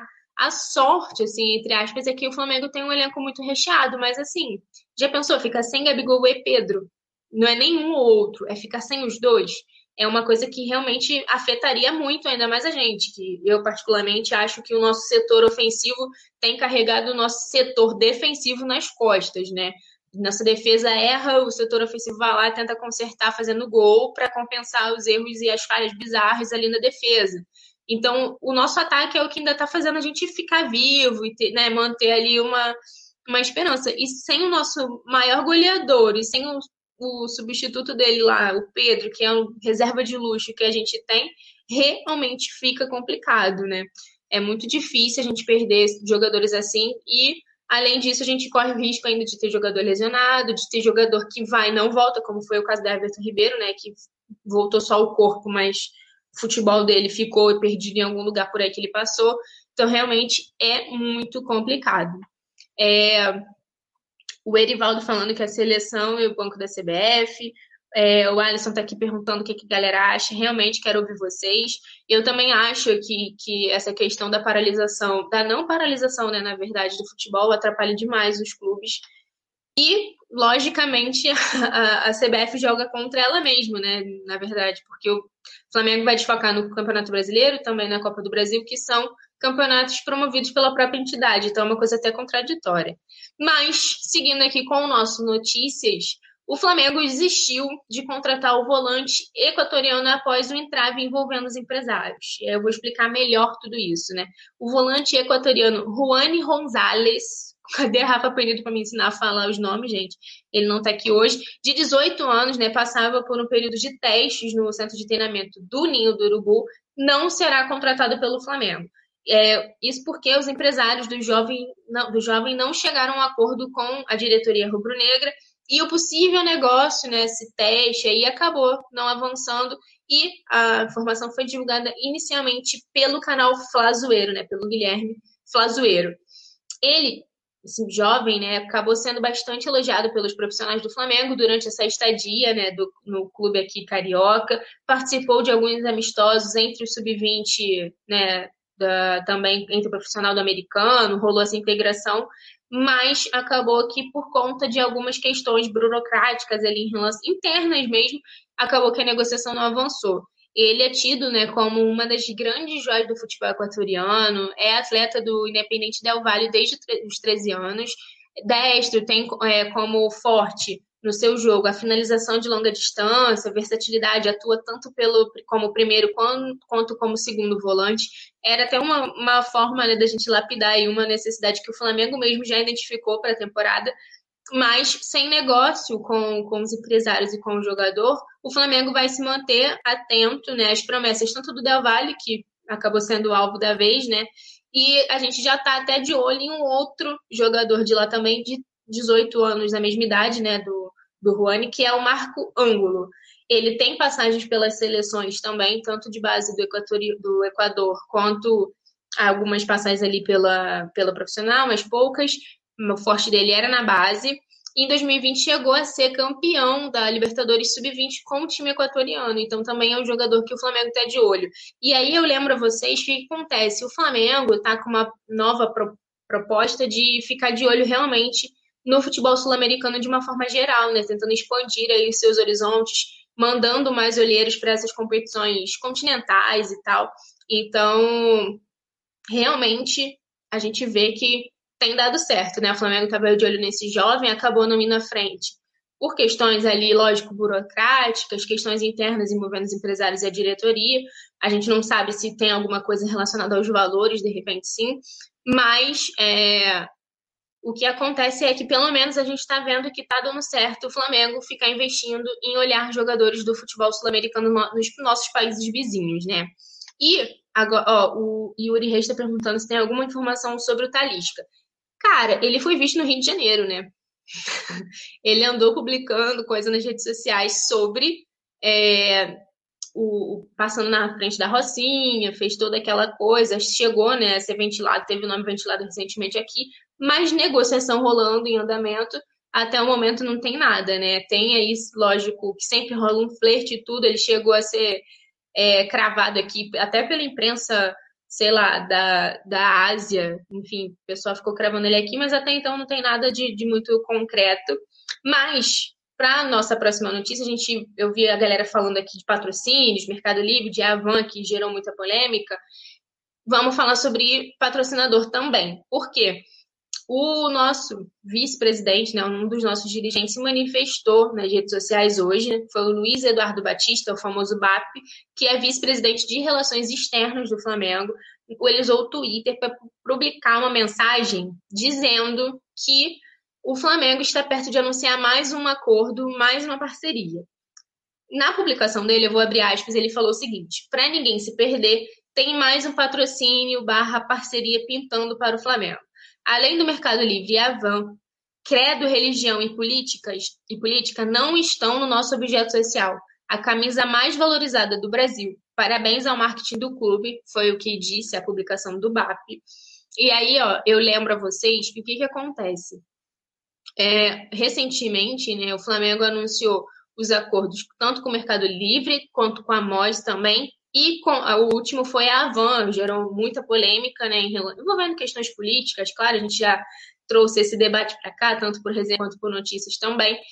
E após, sei lá, o acordo com a Avan, o Flamengo ficou com apenas um espaço livre no uniforme, que foi nos calções. E é o que tudo indica, segundo essa mensagem né, do, do BAP, é possível que essa parceria é, que ele se referiu seja justamente para ocupar esse espaço vago no calção. A gente lembra aqui que o Flamengo, além, lógico, dos patrocínios, tanto na, na, no manto quanto na meia, tudo isso, além disso, também rolam as parcerias para as redes sociais. Então, também a gente não sabe né, se, se pode ser algum outro parceiro ali para as redes ou se de fato é nesse único espaço vago ainda no nosso uniforme que é no calção. É, Flamengo, até agora, depois de muito sacrifício, de muita luta, né? A gente amargurando ali algum bom tempo já, com muitos espaços vazios, estão até no manto sagrado. Finalmente, nossa camisa da toda preenchida com né, empresas de potenciais aí enormes, tanto que está nome sendo falado todo, a todo instante, né? E aí eu vou lembrar vocês que o contrato entre Flamengo e Avan estabelece que a, a empresa estampe seu nome nas mangas do manto até o fim de 2021 com valor que está entre 6,5 milhões a 7 milhões e eventual ali 8 milhões se a gente bater né, as variáveis, chegaria a algumas metas. Além disso, tem a, a, a, parceria com o Mercado Livre também. Como eu disse, tem a MOS, que além disso estendeu ainda o patrocínio para o basquete e também para os esportes eletrônicos, né, para o esporte do Flamengo. Então a gente fica de olho, porque é um momento pandêmico, a gente né, já falou aqui algumas vezes sobre isso, as dificuldades financeiras que a pandemia trouxe não só para o Flamengo, mas para os clubes de uma forma geral, afetou bastante. E agora, é, em relação a esses patrocinadores e tudo, o Flamengo conseguiu se acertar. E aí eu lembro até que, lógico, que foi num processo de adaptação, porque, por exemplo, A ideia inicial do Flamengo era vender o espaço na manga da camisa por 12 milhões e acabou vendendo por quase ali a metade, um pouquinho mais da metade do valor inicial que eles planejavam. Mas, com todo, somando né, todos os nossos, nossos patrocínios até agora, o Flamengo passou de 120 milhões somente né, no que diz respeito à camisa. Então, realmente, acaba que, entre guerras aí, políticas ou não, é, fato é que o, a parte financeira do clube acabou sendo preenchida de certa forma em relação a esses patrocínios que chegaram. E eu vou dar aquela tradicional passagenzinha aqui no, no chat. O Alisson Silva está aqui falando justamente da Havan, né? Falando do, do que está rolando aí nos comentários na internet. O James Léo está aqui falando: o problema de paralisar as competições por causa das eliminatórias da Copa América é a necessidade de terminar tudo até dezembro para evitar que adentre né, 2022, como aconteceu esse ano. O Alisson Silva está é, tá perguntando o que eu acho do mercado japonês, seria um bom patrocínio. Cara, eu acho que por enquanto, agora né, que a gente está com praticamente todos os espaços preenchidos, é uma questão que né, não cabe muito discutir. Acho que o patrocínio vai muito do, em relação ao valor né, pago. O James Léo está aqui falando que o uniforme do Flamengo está virando um verdadeiro outdoor ambulante. O Matheus também está falando que prefere as camisas sem patrocínio que ele compra. Eu também geralmente não compro as camisas com patrocínio, mas para o caixa do clube, né, acaba sendo o diferencial.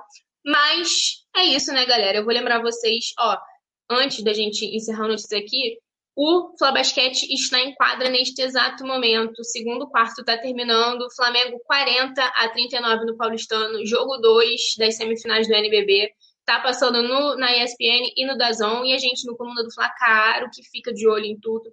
Então, se você quer saber mais, no colunadofla.com, todas as informações do Flamengo. E a qualquer momento a gente aparece aqui também no colunadofla.com no YouTube, também no coluna do Fla, do, do Fla Play. Então, se inscreve no canal, compartilha o vídeo com a galera. E até a próxima. Beijo. Sábado tem Fla-Flu e tem Rafa Penido narrando aqui para dar sorte pro Mengão. Então, até a próxima, gente. Obrigada pela companhia.